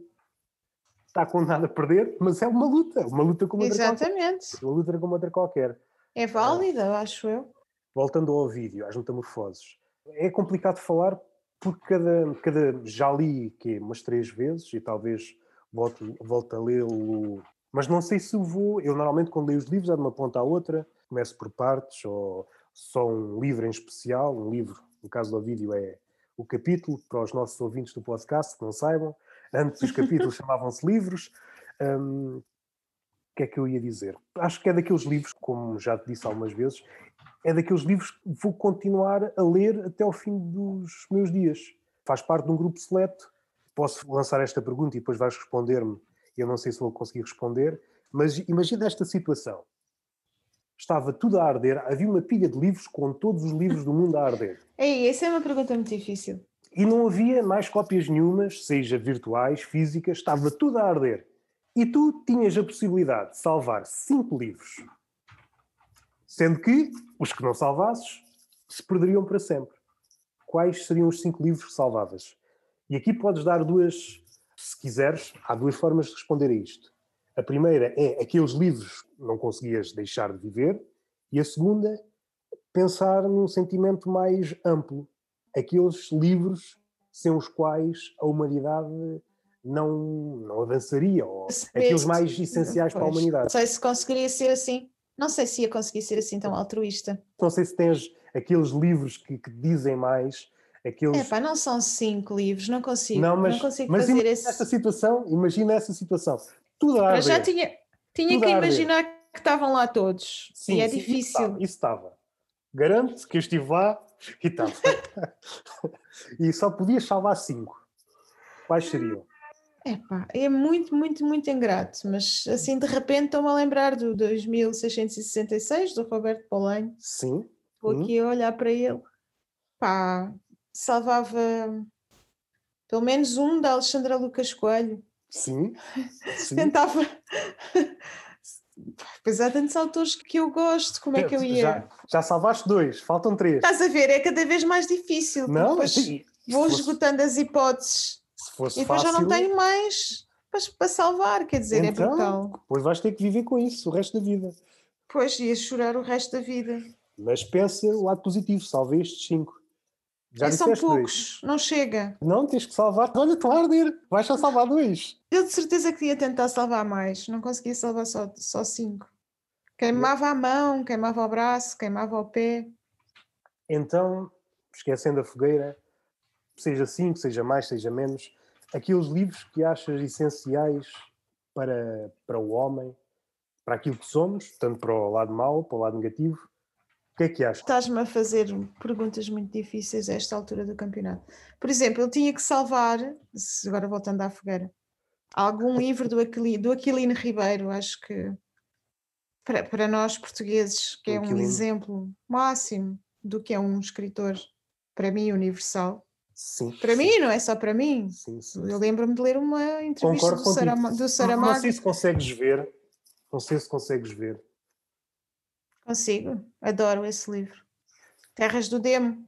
Eu já li duas vezes ou Para quem três. está a ouvir o podcast, é um livro do Aquilino Ribeiro, Terras do Demo. Foi o último livro que eu li dele. É um dos meus preferidos dele. Se não o meu preferido. eu comecei a ler assim livros sem imagens, era o que havia na altura, era o Aquilino, o Camilo Castelo Branco e o Essa de Queiroz. O primeiro de Aquilino faz foi Malhadinhas que eu li, pai aos sete anos. Mas sou capaz de ter lido esse pela primeira vez, sim, foi o primeiro que eu apanhei. Era o que havia. Concordo contigo, é, é aquele lado perverso e não é, é o que é. Se estivesse noutro país com outra projeção, Era seria- o outro, Sim, mas é, é o que é, não vale a pena estar aqui. exatamente. Somos portugueses, portanto, São as contingências, não vale a pena. exatamente. Nós somos o, o que somos e as nossas contingências, não é? Mas, epá, olha, Carl Sagan, tinha que tirar um Carl Sagan, olha, os Sombras, como eu estava a falar há bocado. Então já estão quatro, só faltam. Já estão, estás a ver? Não consigo, estás- não consigo. O que é que eu agora ia fazer à minha vida? imaginar nesta situação tudo a arder e tu não consigo, não consigo. A sério, eu mandava-me lá para dentro, no desespero, ia ser difícil Tentavas sair cá para mais, não fora. Mas estava lá um fiscal, minha senhora. Eu disse cinco, não disse vinte. Ah, de repente veio-me à cabeça o Grande Sertão Veredas, que eu adorei, que acho que é um grande livro. Isso seria um tema grande. Até podemos abordar aqui levianamente. Tu leste o livro há pouco tempo. É daquelas questões da literatura língua portuguesa que me faz uma certa comichão. Eu, quando lia livro de ensaios, era sempre referido como uma das grandes obras e ficava sempre com a pulga atrás da orelha, porque é que, ao contrário de outras obras menores, era difícil encontrá-lo nas, nas livrarias. E comecei a pensar, ainda não li, apesar de saber o que é que trata, eh, e depois deste-me informações. Já li outros livros dele, mas é muito difícil encontrar eh, livros dele, de Guimarães Rosa. Não sei porquê. Está mais fácil agora, Sim, está mais fácil. Nos, últimos- recentes, sim. nos últimos dois anos a- apareceram. Sim, sim. Mas esse livro em especial é, é curioso. Tanta gente que fala dele como sendo uma das grandes obras da nossa língua, é muito difícil encontrá-lo. Há uma razão para tal, e depois tu explicaste. Não sei se queres. É o tema do livro. Eu acho que sim, que, que é óbvio para quem lê o livro, para quem entra no livro, porque é que é tão, tão difícil encontrar o livro. Porque existe uma homofobia generalizada desde, desde sempre que continua muito presente. E aquilo é a história de um homem que se apaixona por um homem que afinal não é um homem, mas ele nunca chega a saber que é um homem. É o Rio Até- Baldo, não é? O Rio É o Baldo. Rio, Rio Baldo e outro, o. não me lembro. Ai, Não, vá, não, vale, não vale a pena também pensarmos. São dois homens, o amor entre dois homens. é um amor entre dois homens, mas um deles é uma mulher. Mas a identidade desse Sim, sim, homem, sim. dessa mulher, é ser homem. Portanto, a identidade é homem. Ela vive uma vida de homem. E só quando, quando está morta, cadáver, é que ele descobre, o Riobaldo, que é uma mulher.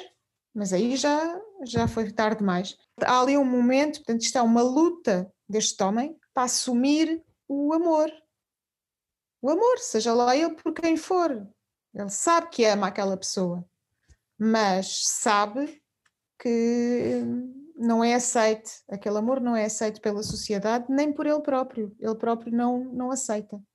Há ali uma luta dele com ele próprio para aceitar aquele amor, até que consegue aceitar, mas tarde demais. E no fundo, o engraçado é que eles acabam por viver esse amor não consumado, mas vivem-no, porque eles vivem lado a lado durante anos e anos naquela vida de jagunços, porque aquilo são, são jagunços e isso é impossível. Ele diz mesmo, ele assume mesmo, é impossível, aquele amor é impossível entre jagunços. Não, não é possível. E é uma é palavra é que eu adoro, uma palavra que eu adoro, jagunço.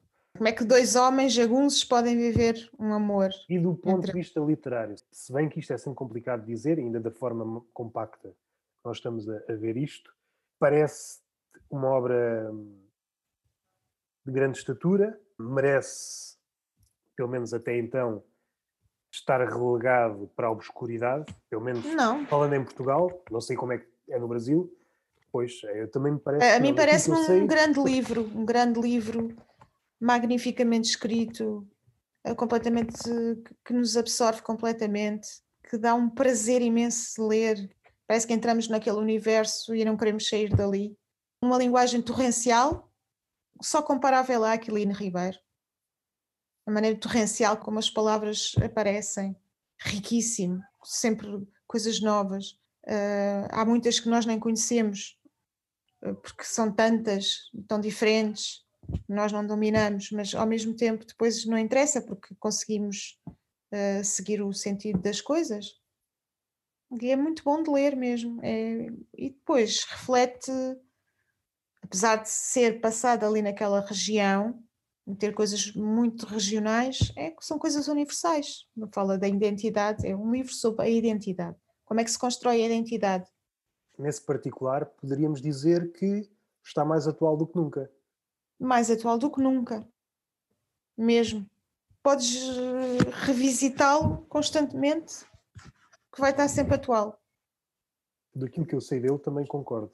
Por vezes pecamos romances ou livros segundo uma certa temática, esquecendo, ou pelo menos não tendo em consideração, outros livros que estão para trás, e a meu ver, com uma profundidade muito maior.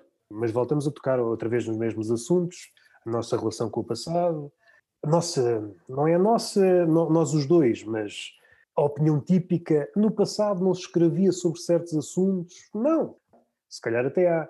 Claro que se escrevia. E às vezes mais acertadamente. Quando eu vejo acerca do feminismo, lembro-me logo de uma senhora que na altura não era feminismo, porque a palavra feminismo ainda não existia, mas aquilo que se pode designar proto-feminismo, não me lembro do nome, mas é a mãe da Mary Shelley que escreveu o Frankenstein. Sim, é a mãe dela?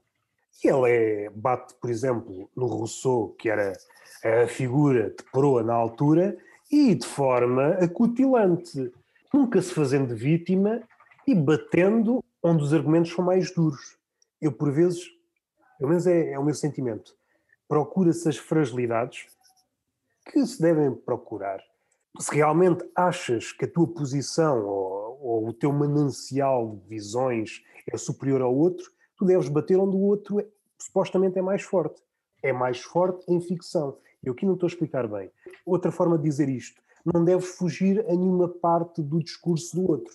E ela faz isso de forma de forma extraordinária. É uma coisa que me, que me cativa. Por acaso estás a falar do Rousseau e eu li uma citação qualquer, e fiquei na dúvida se era dele ou não, mas já vi que sim, uma citação bastante machista do Rousseau, a dizer que as mulheres basicamente eram inferiores aos homens, vá. Sim, era uma ideia, é, é aquela questão à nossa luz, ok, condenável, na altura dele, talvez não seja, e não fui capaz de fazer, por exemplo, aquilo que fez ao vídeo, dar aquele salto para fora do tempo. Talvez ele devesse hum, fazer outra coisa, no sentido, já que era filósofo, à partida, devia ter esta capacidade de se questionar, pelo menos. Né? Dizem que as mulheres são inferiores. Porquê? Por que razão? Tentando desconstruir. É muito difícil, às vezes é difícil sim, porque sim, sim, o, as circunstâncias e a sociedade E é, e é, por isso que eu, que eu dou um valor Condicionam imenso. Condicionam muitas pessoas. Por exemplo, estou-me a lembrar agora do Carl Sagan, já falámos aqui tanto dele. Houve uma altura que eu li a biografia dele e fiquei surpreendida, porque o biógrafo foi bastante pá, honesto, não é? contou, contou tudo. E chega à parte em que ele conta que no segundo casamento, o Carl Sagan casou três vezes, acho eu. No segundo casamento, ele estava casado com uma colega, uma cientista também, na mesma universidade, e tinham dois filhos. Eu penso que ele só tem filhos dessa mulher, não tenho a certeza se teve algum da primeira. É, e era ela que trabalhava, trabalhava que nem uma cadela, passa a expressão, porque ela não fazia nada. Portanto, ela tinha o trabalho de cientista, estava em doutoramento e era ela que tratava da casa, tratava dos filhos, cozinhava, arrumava a casa. Portanto, por dia trabalhava não sei quantas horas mais, levantava-se não sei quantas horas mais cedo que ele, e que para ele era perfeitamente normal porque era assim. Depois, quando ele casou com a Andrewen mais tarde, mudou completamente. Portanto, ele conseguiu evoluir, porquê? Também porque o tempo também, também evoluiu. Não querendo e fazer... a Andrewen já era uma mulher diferente. Não querendo fazer de advogado do diabo, mas. E agora tenho que estar a pensar bem nas palavras que vou dizer. Eu estou longe, não estou a bater. Não, mas esses génios, génios, homens talentosos que existiram no passado e que devem muito à companheira que tiveram, noutras situações, se tivessem por exemplo, no nosso contexto, em que as, as tarefas são mais ou menos divididas, se calhar não tinham atingido a estatura que atingiram. Não tão depressa. Não tão depressa. Ou não tão à vontade. É, é porque há certo. Ou não tão descansadamente.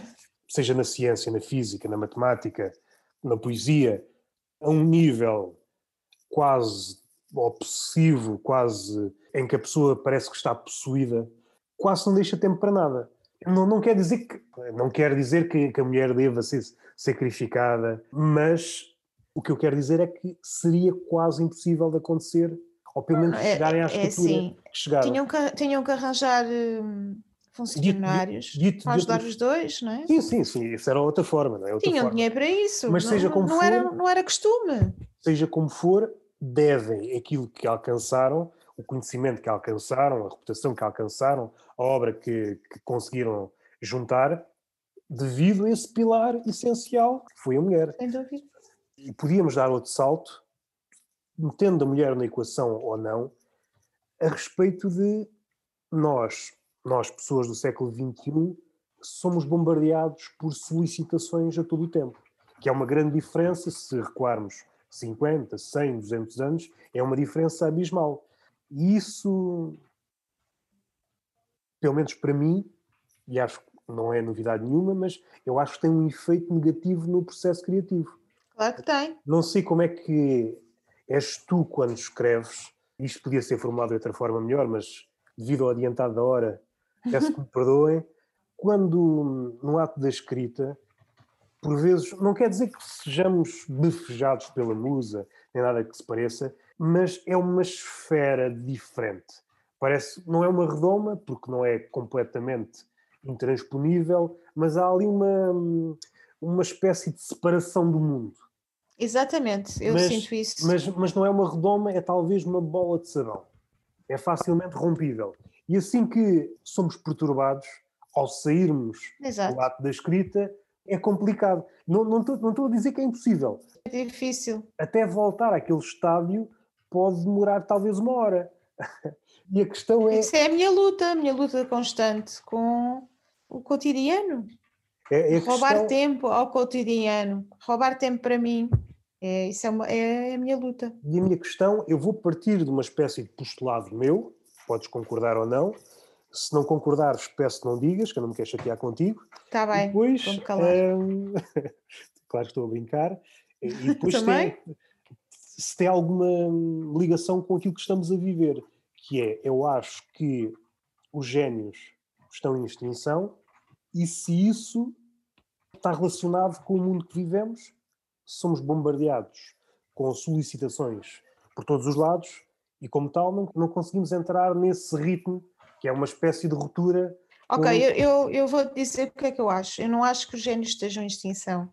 Eu acho que vão estar em extinção os génios que não se conseguirem disciplinar. Portanto, só têm futuro os génios que se conseguirem ter uma disciplina muito uh, rígida de concentração e de afastamento das solicitações, das várias solicitações. Consigam e... fazer, não quer dizer que não tenham redes sociais, nada disso, mas que tenham, ponham barreiras e limites muito rígidos às horas que têm para trabalhar. E isso que estás a dizer, achas que é mais para o lado do realista ou mais para o lado do utópico? Não, eu acho que isto é completamente realista. É realista? Por exemplo, eu lembro-me do. Sim, o Gonçalo M. Tavares falou longamente sobre isso. O Gonçalo M. Tavares, por acaso, é, é um caso curioso, porque é quase a exceção daquilo que eu estava a dizer. Se eu penso que isto é uma utopia, ele é a exceção. Pronto, não sei se ele é a exceção, mas ele deu conselhos a quem quer, quer escrever, precisamente nesse sentido. Portanto, tem que parar, isolarem-se e impor barreiras. E eu concordo perfeitamente, tem que ser assim, não há outra maneira. Duvido que os que escrevem consigam de outra maneira, tem que ser pessoas muito disciplinadas, não podem dispersar-se. Têm que ser eh, calculistas, têm que ser completamente calculistas e programarem uh, o seu dia as horas que têm para fazer, eh, serem criativos, as horas criativas e as horas de recreio, vá, digamos assim. E se quiserem intervalarem uma coisa com a outra, mas muito rigoroso. Tal como na escola se tem horas para, para aprender e horas para jogar à bola. É um trabalho solitário, mas que a pessoa tem que impor as regras a si próprio, porque senão não consegue. Não pode haver telemóveis, não pode haver não pode haver net, não pode haver televisão, não pode haver pessoas a bater à porta, não pode haver. E um problema que tem que ver com isto, na esfera da escrita, que é, parece-me, não sei se é outro postulado meu, se é uma percepção errada daquilo que, que me rodeia, mas parece-me que há um ímpeto para hum, mostrar trabalho e isso, na esfera da escrita, pode ser problemático, porque é um ofício quase como toda a arte, arriscar-me a dizer que a escrita ainda é um bocadinho mais, é um ofício de paciência. E eu parece-me que, ok, está ligado, a disciplina tem que ter alguma paciência, mas depois, se calhar, uma paciência a posteriori, no sentido, ok, tenho trabalho feito, mas depois há um, um pós-trabalho que é a maturação por si e um olhar novo sobre aquilo que está feito para reescrever, etc. Na sociedade atual, achas que que há muita gente assim? Não há muita gente assim, mas há suficiente. Eu, eu, se pensarmos bem, há imensos, imensos autores bons, de qualidade, a então, escrever. Então vou dar um eu, exemplo. Eu, eu cada vez mais vejo coisas que quero ler e, e angustia-me é não ter tempo para ler toda a gente que escreve bem. Portanto, eu não acho que os génios estejam em, em extinção. Eu não sei como é que vai ser daqui a 100 anos, não sei, mas neste momento acho que há muita gente a escrever bem. Então, e fico contente com isso. O meu ah, acho que sim, desculpa lá que te diga, mas, mas sim. Ok, ok. Mas perdoo-te, perdoo-te. Estás a perdoado. É, estou a perdoar. Vou dar aqui um exemplo mais extremo daquilo que acabei de dizer. Será que livros, obras, aquelas obras supremas que levam quase uma vida a escrever, será que ainda vamos ver obras dessas com a disciplina que temos, que é, que é um exercício muito mais difícil do que o era há um século, há 50, 50 anos? É mais difícil ter disciplina hoje. A paciência, o ato de fazer, e o ato de esperar, e o ato de reescrever, etc, etc. Percebo o que queres dizer. Hoje em dia não se escrevem livros de mil páginas, não é? Porque ninguém é difícil. obra, por exemplo, de Proust, ou, do Exatamente. ou do, do Canetti, obras ou do, do Joyce. Ou, sim, sim. Obras lá, que levaram é... carradas e carrada de tempo. Pronto, é... mas, mas isso não quer dizer que um livro mais pequeno não seja uma obra-prima. Não, claro que não, claro que não. Estou-me a lembrar do, do Radwan Assar, é assim que se diz? Sim, Custa sim. muito dizer o nome. Lavoura Arcaica? Não, o outro, Um Copo de Coldra. É um livro okay, pequeno okay. que se lê num dia, sim, numa sim. tarde. Aquilo é muito bom. Gosto muito dele. E é um livro curto. Sim, Há muitos sim. livros curtos que são muito bons. O Velho e o Mar, do Hemingway, O Estrangeiro. Pois, exato, não tem que ser, não tem que ser muito, Sim, muito é. grande para ser, para ser bom. É claro que os, os clássicos têm a tendência para serem grandes, porque antigamente, lá está, não havia nada para fazer mas e a pessoa entretinha-se muito sim. a escrever. sim, esse é o lado, é, é o lado mais prosaico. Mas Mas também pronto, acho que não estou muito enganado ao dizer há mundos que podem ser descritos em livros pequenos e há outros mundos que não que podem. não, Não. tens razão. E, e ler um livro grande, eu vejo isso desde que comecei agora a ler os clássicos, há dois anos, é outra experiência, realmente é uma experiência completamente diferente, porque como nós estamos, imagina, um mês a ler um livro, estamos imersos naquele mundo. Eu lembro-me quando estava a ler A Montanha Mágica, não se passava lá nada, mas era tão bom estar naquele sítio, que aquilo era um sítio muito, muito, muito bom, uma grande qualidade, aquela, aquela distância, toda a gente era rica e toda a gente se sentava à mesa e aquilo eram banquetes todos os dias, com não sei quantos pratos descritos, ao mais ínfimo pormenor. Pá, aquilo enchia-nos a alma. E eu gostei muito de lá estar, foi mesmo como se estivesse lá a passar ali um, um período da minha vida, um mês, a, a descansar, a apanhar sim, aquele sim. ar puro da montanha. Pá, enquanto que num livro que se lê numa tarde, não, não entras naquele mundo assim de uma maneira tão plena, não é? Que perdura no tempo. Então, Eu quase que é- ainda tenho a sensação, ainda tenho a sensação de estar naquelas cadeiras, enrolada naquelas mantas de pelo de camelo, a apanhar o ar da, da montanha. E isso é, é engraçado. então, pelo menos esta tem razão. Esta- Sim, tens esta- razão, tens esta- razão. esta- Já nunca vai ser a mesma coisa. Pá, são, parece- são maneiras diferentes Parece-me de, que, que, que esses livros ser vão, genial. São maneiras diferentes de ser genial. Não quer dizer que não questão- seja genial à mesma. Não, eu não ia, não ia por aí. A questão é, é a nível de visões. Ao encurtarmos o livro, e hoje o livro é muito padronizado, é, se reparares, parece que os livros têm todos quase a mesma espessura, parece que são feitos, é aquelas 200 e tal páginas, eh, são feitos, e é isso depois levar-nos ao outro lado. Mas o que eu queria dizer é, esse- é isso mesmo, é a construção do mundo, a forma como talhamos o mundo como detalhamos, não como os escritores detalharam o mundo, é diferente. O número de detalhes é, é soberbante. É Exato. outra, é outra visão, é a É possibilidade, outra visão. é a possibilidade de sermos confrontados com essa visão. Sou da mesma opinião que tu. Há livros pequeninos que há ideias mais curtas, há ideias que não precisam de tantas páginas e até a forma de escrever. Há ideias, e a imaginar um, um livro, sei lá, por exemplo, O Estrangeiro, se fosse, se esticasse por 500 páginas, seria um livro muito mais fraco do que é. Não, não. Estou-me a lembrar agora do, do, do Kurt Vonnegut, aquele Sim, livro sobre a guerra, que eu agora estou- não me está a vir o, o título à Matador? cabeça. O Matador 5. O Matador 5. Esse livro é curto, esse livro é genial. Olha, esse era um daqueles que eu também ia à fogueira queimar um braço para apanhar, sem dúvida. Acho que esse foi o quinto. Ok, salvaste. O quê? Já não tinha, ainda não tinha dito o quinto, Não, pensava que já quatro. tinha dito. Deixa lá ver, ver se eu me lembro. Foi um da Isabel Lucas. eh, Não, não é. Por acaso também gosto da Isabel Lucas, é da, da Alexandra Lucas Coelho, Ah, caraças, faço sempre confusão. Ahm, do Aquilino. Aquilino. Pode ser a Terras do Dem, por exemplo. Ou a Casa de Um, Comarigães, mas eu gosto mais da Terras do Dem, por acaso. Ahm, O já não- primeiro, o que é que eu disse? Já não sei qual foi. Foi o Ok. Roberto Bolanho. Sim, sim, sim. Já não lembro qual foi o outro. Está lá para trás. Grande Sertão Veredas. Sim, Falámos sim, do, sim. do Ah, Grande sim. Sertão Mas não sei Veredas. se foi referido na, na fogueira. Agora uma coisa. Foi, foi, foi, foi. Foi? Ok, então. Queres saber os meus? Quer, quer. se fosse para o mundo, salvava a Odisseia, a Ilíada de Homero, a Metamorfoses de Ovídio, a Bíblia toda. Esses eram muitos. Não, a Bíblia, A Bíblia toda. Se fosse é a- a, tradução do Federico Lourenço, são uma é data só- de volumes. Arranjava uma versão assim, nem que fosse mais pobrezinha, tudo no mesmo livro. De bolso. E me deixa com o pé atrás. Esta é a minha aposta. Será que vale a pena insistir nisto? Vou apostar outra vez.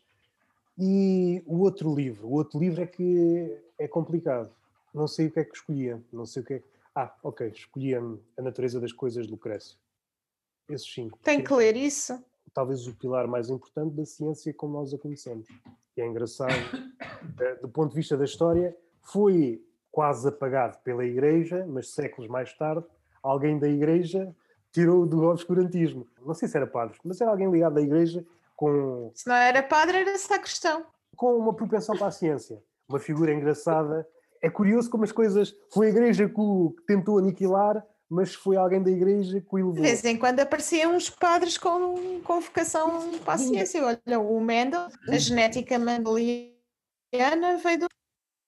Sim, no século XX há, um, há uns quantos físicos e sim, há, há umas pessoas interessantes nesse capítulo, mas eu acho que uma coisa não anula a outra.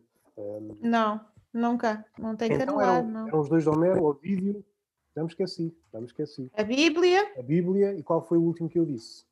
Não disse ainda. Esse do Cresso, desse livro. Ah, sim, Como é que se chamava? Da natureza das coisas, sim. Natureza das coisas. Sim, ficava fechado. Esse aí, acho que Mas isso é para o mundo e para ti. para mim, a Metamorfoses, hum, Ilíada, epá, acho que tinha que, tinha que ter o- os poemas todos do Herbert Weller, pois o último é que é complicado. O último é que é complicado. Não sei o que é que... O último... Ah, ok. Podia ser para me dar outra, outra visão do mundo, para pensar de forma... O conjunto de olhares que me fornecessem um olhar máximo. Um, o Basho, aquele poeta uh, japonês, concisão, acho que nunca deve ser esquecida e pelo menos tendo esse olhar, juntando aos outros, acho que tinha o, olhar máximo possível. Acho que todos esses livros continuam a falar comigo. A Ilíada, porque é a Ilíada, e tenho pena de ser perdido uma das epopeias de Homero, era um parvalhão, era... Hum, epá, não me lembro o nome dele. O nome dele dá origem à epopeia. Basicamente era uma comédia. Perdeu-se. Perdeu-se. Não sei. Há uns fragmentos... Alguém que não o salvou da fogueira há tempo. Não, não, não salvou, não salvou. Se virmos desse prisma, salvou-se a Ilíada, que é a história da cólera, salvou-se a Odisseia, que é a história de um homem que se está a tentar encontrar, e perdeu-se a figura do parvo. se formos pensar, imaginando a mesma situação, alguém que está a salvar livros da fogueira, não, vamos contar a história do que o homem é mau, capaz de matar, isso interessa-nos. Vamos contar a história de um homem que é mais ou menos mau, mas está a tentar encontrar-se. Um, ok, isso interessa-nos. O homem que é parvo, é pá, isso não. Isso não, Não nos interessa. não nos interessa. Isso é sinal que realmente o humorista é tão maltratado, não é? É engraçado. Isso levar-nos-ia também a outros caminhos. Essa é uma visão minha, não sei se é compartilhada por muita gente, que eu acho que quando o romance encontra uma barreira, é o humor que o faz avançar. Não sei se me expliquei bem, mas, por exemplo, com o Quixote, estava a acontecer uma coisa que parece que estávamos, a utilizar a expressão, o inferno do mesmo. Não se fazia nada diferente. De repente apareceu o Quixote e parece Foi que usar abriu, o humor. parece que abriu o mundo. Mais à frente aconteceu a mesma coisa, parece que já não, parece que todas as formas estavam esgotadas. Apareceu o, o Lawrence Stern com o Tristan Shandy. Abriu o mundo outra vez. Pois mais à frente, não tanto. Estas aberturas foram gigantescas, as duas maiores quanto a mim. Talvez Beckett mais à frente hum, e outros menores, mas parece-me sempre que é o humor quando chega àquele nível. Parece que está tudo escutado. Aparece Uhum. um livro de humor que. Isso é interessante. eh, Esta é uma teoria que eu tenho, não sei se é. É uma boa teoria, sim senhor. é, mas é sempre um Eu livro de humor. tendo a concordar. É sempre um livro de humor. Parece que é preciso, para criar um novo, é preciso parodiar o inventário que está para trás. Vamos parar um bocadinho, ver o que está para trás, vamos rir disto tudo. Ok, agora podemos dar um passo em frente. Parece que é sempre assim, parece que é sempre assim. É mais Sim. ou menos isto que é o Quixote, parar, ver o que é que está para trás, vamos rir disto tudo, tentar dar um passo em frente, um passo sempre comedido, não é aquele passo de, muito ao nosso género, do nosso século, aquele passo categórico. Não há passos categóricos, há lutas contra moinhos. É o que há. É. Aquele que pensa que o moinho é outra coisa que não o moinho, pode pensar, mas a questão é, se o moinho é, é aquela figura e não pode ser outra coisa, nós vivemos esse perigo, que é o literal, aquela coisa só pode ser uma coisa. Aí, Sim. aí é um problema. Pois é. Estamos numa fase muito literal mesmo. Uma pergunta rápida. Tu, enquanto pessoa que escreve poemas, gostas de ser chamada poetisa ou poeta? Opa, sabes que eu às vezes penso nisso e não chego a conclusão nenhuma de jeito. Porquê? Porque eu gosto de ser chamada de poeta, mas não sei porquê, porque é que eu não gosto da palavra poetisa. Não sei, é uma questão de, de som apenas. Não sei explicar. Não, não, não tenho nenhum motivo válido, nem, nem inteligente, nem intelectual, nem nada disso. A minha percepção. E não sei porque é que há pessoas que gostam de dizer que são poetisas e porque é que há outras que não, não gostam. Não, nem tem nada a ver com feminismo, nada, não tem nada a ver com nada. Hum, talvez me possas ajudar a elucidar porque é que há pessoas Não que gostam não de uma posso, coisa. Nem quero entrar nessa esfera. A minha percepção ingênua, se calhar está errada, é que antes não havia tanto problema, mas pelo menos a- as mulheres que eu conheço ou sigo a fazer poesia afastam-se do termo poetisa. E eu já não sei quem é que, que disse isto. Se foi a Andréa Faria, aquela que tu gostas muito também, numa entrevista Gosto, gosto. ao Observador, ou foi outra, se calhar estou a confundir, mas seja como for, ela deu uma entrevista há pouco tempo, que é muito boa, que fala que o termo poetisa é como se fosse um segundo escalão. Não sei como responder a isso. Pá, se calhar ela tem uma certa razão. Nunca tinha pensado nisso, mas inconscientemente será que eu penso que é? E quer também ser poeta como, como todos? Não sei. Nunca tinha pensado nisso, mas se ela o diz, é capaz de ter razão. Eu não ponho as mãos no fogo se foi ela, mas sei Uhum. que foi alguém que eu li e não sei o que pensar sobre isso. Estamos muito apegados. Ok, as palavras têm, têm algum poder, mas não, não, não sei, não sei, não sei, ainda não Será consigo. que com isso parece que estão a fazer duas modalidades, feminino e masculino, como nos Jogos Olímpicos? Ténis de mulheres, ténis de homens, e a darem, ao darem nomes diferentes, poeta, poetisa, O que eu posso dizer, e esta percepção, eu não sei se está equivocada ou não, a minha percepção é que antes as mulheres não, não, não se chateavam ao serem designadas poetisas, até porque normalmente partia delas, e agora vai no sentido contrário. As poetas que eu, que eu vejo, poetas mulheres, é sempre poetas e raramente poetisa. É raro eu ver uma mulher eh, aparecer lá poetisa. E é por isso que. Mas pode ser, pode ser um viés meu. Eu, eu não, eu percebo, eu percebo essa pergunta, mas não tenho uma resposta. Não tenho. Acho que é- é- o meu gosto é tão inconsciente que eu não chego a perceber bem onde é que está esta razão de eu preferir a palavra poeta. Ainda talvez ainda não, não tenha refletido muito sobre isso.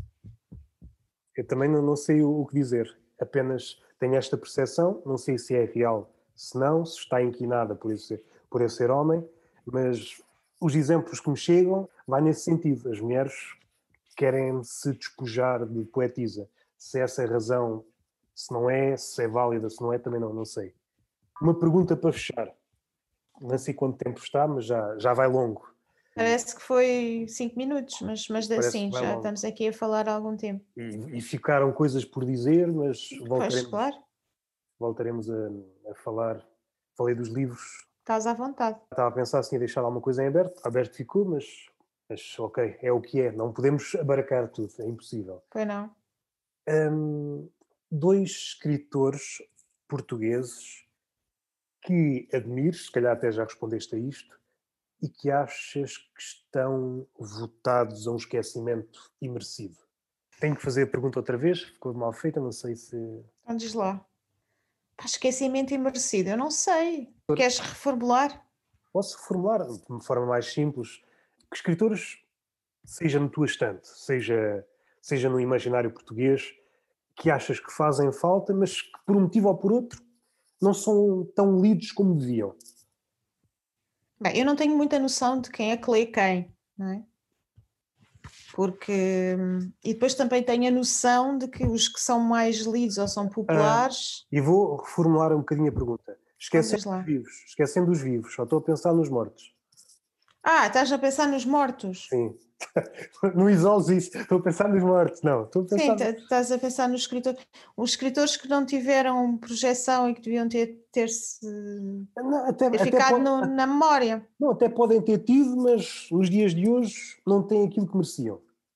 Se bem que isto é sempre vago, não é? Pois é, é sempre vago, lá está, porque hoje em dia, pá, mas, quanto, quanto melhores são, se calhar menos lembrados são, não é? Mas usando mas, pronto, o exemplo. O Aquilino Ribeiro já falámos. Era exatamente esse que ia. Eu o acho Aquilino que Ribeiro. Não, não, é tão nunca... lido como, como. Não como... é, não é.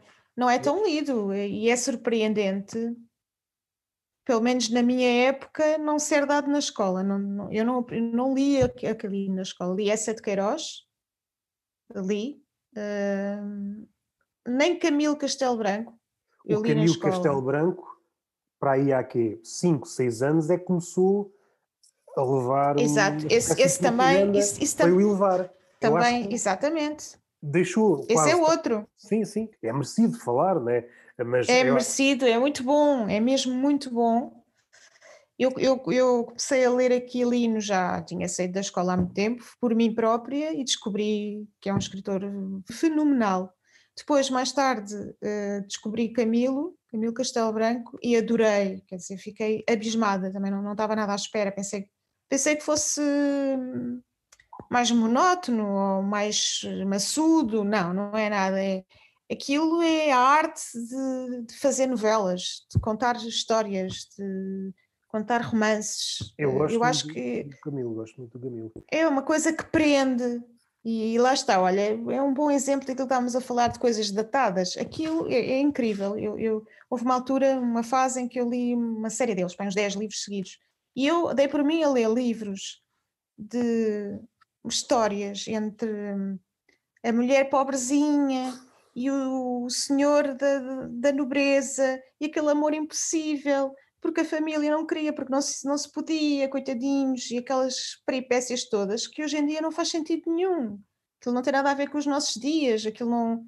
For, hoje em dia não, ninguém está proibido de namorar com ninguém, quer dizer, é tudo muito livre.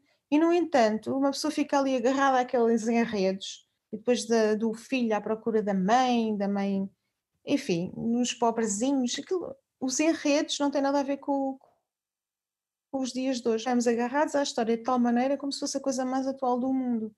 E é fantástico a maneira como aquilo é, é escrito. Sim, e... eu acho que esse é o ponto, é a forma como ele escreve. A maneira como, como ele agarra, agarra a pessoa ao livro. É muito interessante. Eu acho que aquelas pessoas que escrevem para televisão e fazem novelas, que aquilo é uma coisa às vezes pavorosa, deviam ser obrigados a ler Camilo uh, de manhã à noite e durante três meses, uma coisa intensiva. De certeza que as novelas iriam aumentar de qualidade em 50%. No mínimo, no mínimo. Eu sou da mesma opinião. Eu acho que é uma ideia que podemos levar para todo o lado no que diz respeito à escrita. Por vezes podemos estar demasiado obcecados com o tema, seja a escrever, seja a ler. Este tema não me diz muito porque é batido. Isso é apenas um nível de leitura. Porque se a coisa dita, batida, estiver a ser escrita de uma forma nunca antes vista, prende-nos, não é? É o que acontece Exato. com o Camilo. Agora, se acontecer, estás a falar de uma coisa que já foi falada de uma forma que já foi feita, então, não é? Não, não, não é que, que aquilo dá vida às personagens é? de uma maneira que aquilo é mesmo real, parece real, são pessoas reais. Ele, ele sabe o que são pessoas reais e sabe descrevê-las. E os dramas, pronto, são dramas. Cada época tem os seus. Eu gosto muito da forma, a prosa que ele tem, a, prosa, que é muito ao resto do Essa de Queiroz, aquela prosa malandra que acho que se perdeu. Não estou a ver ninguém que escreva. Opa, o Mário de Carvalho, o Mário sim, de Carvalho é, é, muito mas, nessa. Mas o Mário de Carvalho. Nessa quanto, escola. Quanto a mim, tem um defeito. Pode ser um defeito, ou pode ser uma qualidade eu ainda não lhe encontrei nenhum, diz lá. Por vezes usa demasiados termos antigos. Até se puseres o Aquilino e o Mário de Carvalho, ainda que sejam dois escritores diferentes, mas semelhantes, porque o Aquilino também tem ali um veio do humor, pode não estar tem, tão. Tem, tem, tem, tem, tem. E o Mário de Carvalho também tem, se calhar mais visível. Também tem, também tem. O Aquilino Mas a respeito do, dos termos ditos mais antigos, seria de esperar encontrar coisas mais antigas no Aquilino do que o Mário de Carvalho. E ainda que o do Mário Carvalho não seja em todos os livros, há livros em que ele abusa, parece que está a escrever um livro do século XVI. E eu percebo. Não apanhei ainda nenhum desses. desses. Uh, não apanhei. Um, acho que é o, Os Contos da Sétima Esfera. Uh, foi o último que eu li dele há pouco tempo. Mas esse não é um livro mais antigo dele? É, é, é. É. Pois. É. Esses mais antigos uh, não, não li. Eu percebo que, enquanto escritor, a nossa área de, de, palavras, aquilo que podemos pescar, é diferente da pessoa comum. Eh, vamos recorrer palavras que para a pessoa comum não existem ou estão a cair uhum. no esquecimento. Agora, quando é uma coisa, às tantas parece que estás a falar noutra língua e não ajuda nada, não é só parece quase, pelo menos na minha visão. Mas isso é uma crítica que faziam muito ao Aquilino e eu gosto muito da maneira como ele escreve, mesmo quando ele usa aquelas palavras todas que já não se usam. Sabes, ah, eu gosto disso. Sabes uma coisa que eu, que eu sinto ao ler Aquilino e agora senti ao ler este que li há, há coisa de semanas, eu sinto que estou no Alentejo e isto talvez seja transplantado para outra terra do interior de Portugal. Aquelas palavras que estão ali, eu ouvi-as pessoas analfabetas. Pois, é pois é que ainda falam assim. Não, aquelas palavras que para muita gente aos dias de hoje parecem corruptelas, algumas. Estou, estou a pensar numa palavra que até nem é muito incomum, mas por exemplo, quedo. Por vida atual pensa que é uma corruptela de quieto. Ou outra palavra qualquer. E é engraçado que eu parece que, que, estou a voltar àquele Alentejo que ainda há, mas menos, de há uns anos, quando eu passava as férias no Alentejo, no interior, com a minha avó, aquelas pessoas que diríamos analfabetas falam melhor do que uma pessoa com talvez um doutoramento. Elas falam como se estivessem a, a citar aquilo e é, é Quase... Tem essa riqueza de vocabulário que está na oralidade, não está na escrita porque não tem a escrita. Sim, sim, sim, sim, sim. é isso mesmo, é isso. Mas é, eu não sei se é válido para outras zonas do país. Se calhar é válido para, para, para o é. interior, para o interior. Mas muitas daquelas palavras eu, eu reconheço-as, eu conheço-as. Caíram no. estão mais ou menos adormecidas, mas eh, parece que quase que cheiro ali a certas palavras. É um voltar à infância não necessariamente eh, uma viagem como se fosse a Madalena, do Proust, mas eh, parece que hum, é aquelas ideias que nós temos. Somos aparentemente melhores ou mais capazes, e às tantas, aquilo que esteve ali ao nosso alcance, que nós, consciente ou inconscientemente, consideramos inferior, não. Afinal, aquelas pessoas, eh, nunca foi o meu hábito, mas há pessoas que, olharem para alguém mais pobre ou ilustrado, dizem, ah, aquele desgraçado, afinal ele detém, sem saber, mais vocabulário do que tu. Ah, sim, hoje em dia é. o vocabulário é escasso. Sim, sim, isso é outro. Levar-nos ia também longe. Eu acho que há um afunilamento do vocabulário, seja no escritor, seja na pessoa comum. Pode uhum. ser um problema daqui a uns tempos. Então, pois. gostaste da conversa? Epá, gostei imenso. Falar não, não tem fim. E agora falhou é no fim. Longo, não, uma, e agora falhou no fim. Podes é verdade, ainda bem que foi só no fim. Podes repetir. O que, o que é que... Eu tinha dito se tinhas gostado que é que... da conversa. Gostei muito, gostei muito da conversa. Isto não é uma. São conversas que é com mais cerejas, não, não, não, não, não para, não é? Temos sempre a tirar mais uma coisa, mais uma coisa e, e ao fim disto tudo já estamos aqui há quanto tempo? Duas horas. Duas eu, horas e meia. Para quem está a ouvir isto, para alguém que tenha caído aqui no podcast sem querer, isto é um podcast que eu vou lançar chamado Tertúlia de Mentirosos. Que é... Ei, pá, tínhamos que acabar com um insulto.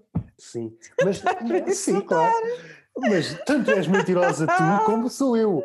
Mas, oh, mas isso aí não me incomoda, estás a fazer uma autocrítica, não é? Mas eu vou tentar explicar. Primeiro, é, é uma homenagem a um livro com esse mesmo nome. Conjunto de de contos filosóficos, humorísticos, todo o mundo. E segundo, porque gosto do nome, porque é isso mesmo que nós fazemos quando conversamos.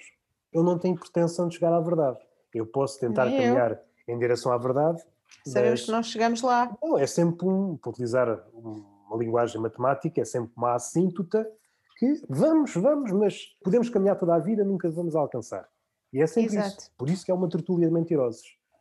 Ia dizer qualquer coisa, mas a cabecinha, a cabecinha do velhote já não chega. Chama-se Tertúlia de Mentirosos e ias dizer mais qualquer coisa sobre o podcast. Uh, ia dizer, certamente, mas. Vais lançar quando? Lançar, como? Porquê? Achei que era importante fazer isto, porque normalmente faço, tenho aquele podcast que sabes que é o Túnel de Vento, que sou eu a falar. Achei que não era disparatado fazer um podcast a conversar com outra pessoa. És a minha primeira cobaia, vou lançar logo, vou lançar logo três episódios. É uma honra. Vou lançar logo três episódios. O primeiro é um episódio curto, talvez 5 minutos, a explicar mais ou menos o que é isto. Depois lanço o teu, a seguir lanço com uma rapariga que já falei, está apalavrado para fazermos, e lanço logo esses três.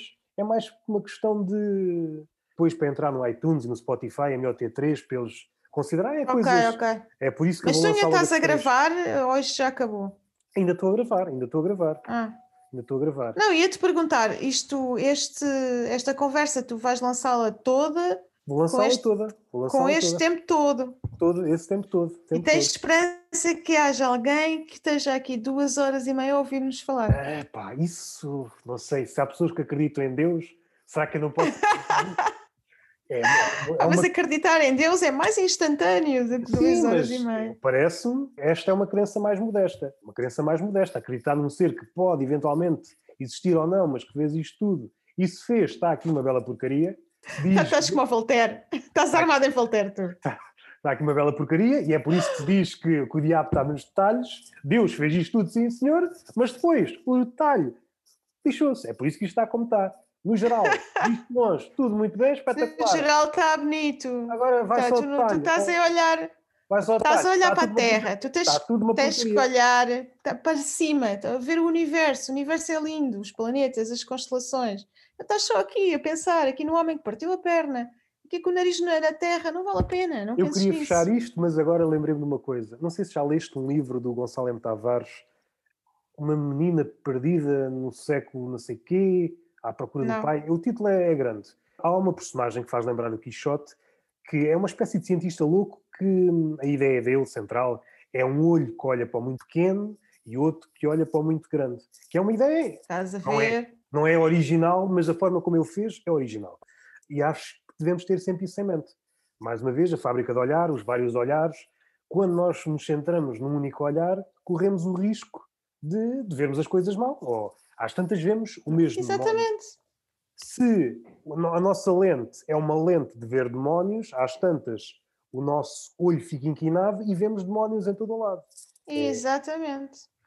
E só para fechar, e só para fechar, a respeito desta conversa, tinha algum receio, porque eu e a Ana já falámos várias horas sobre, sobre livros e sobre outras coisas, tinha receio assim, será que eu consigo dizer alguma coisa que ainda não tenha dito? É, ainda temos medo. tanta coisa para dizer. Dá algum medo. Houve coisas que podíamos ter falado, pode ficar para outra altura. Podíamos ter falado no teu livrinho de poemas, o último livro que ah, fizeste, que quanto a mim vale está, a está muito bom.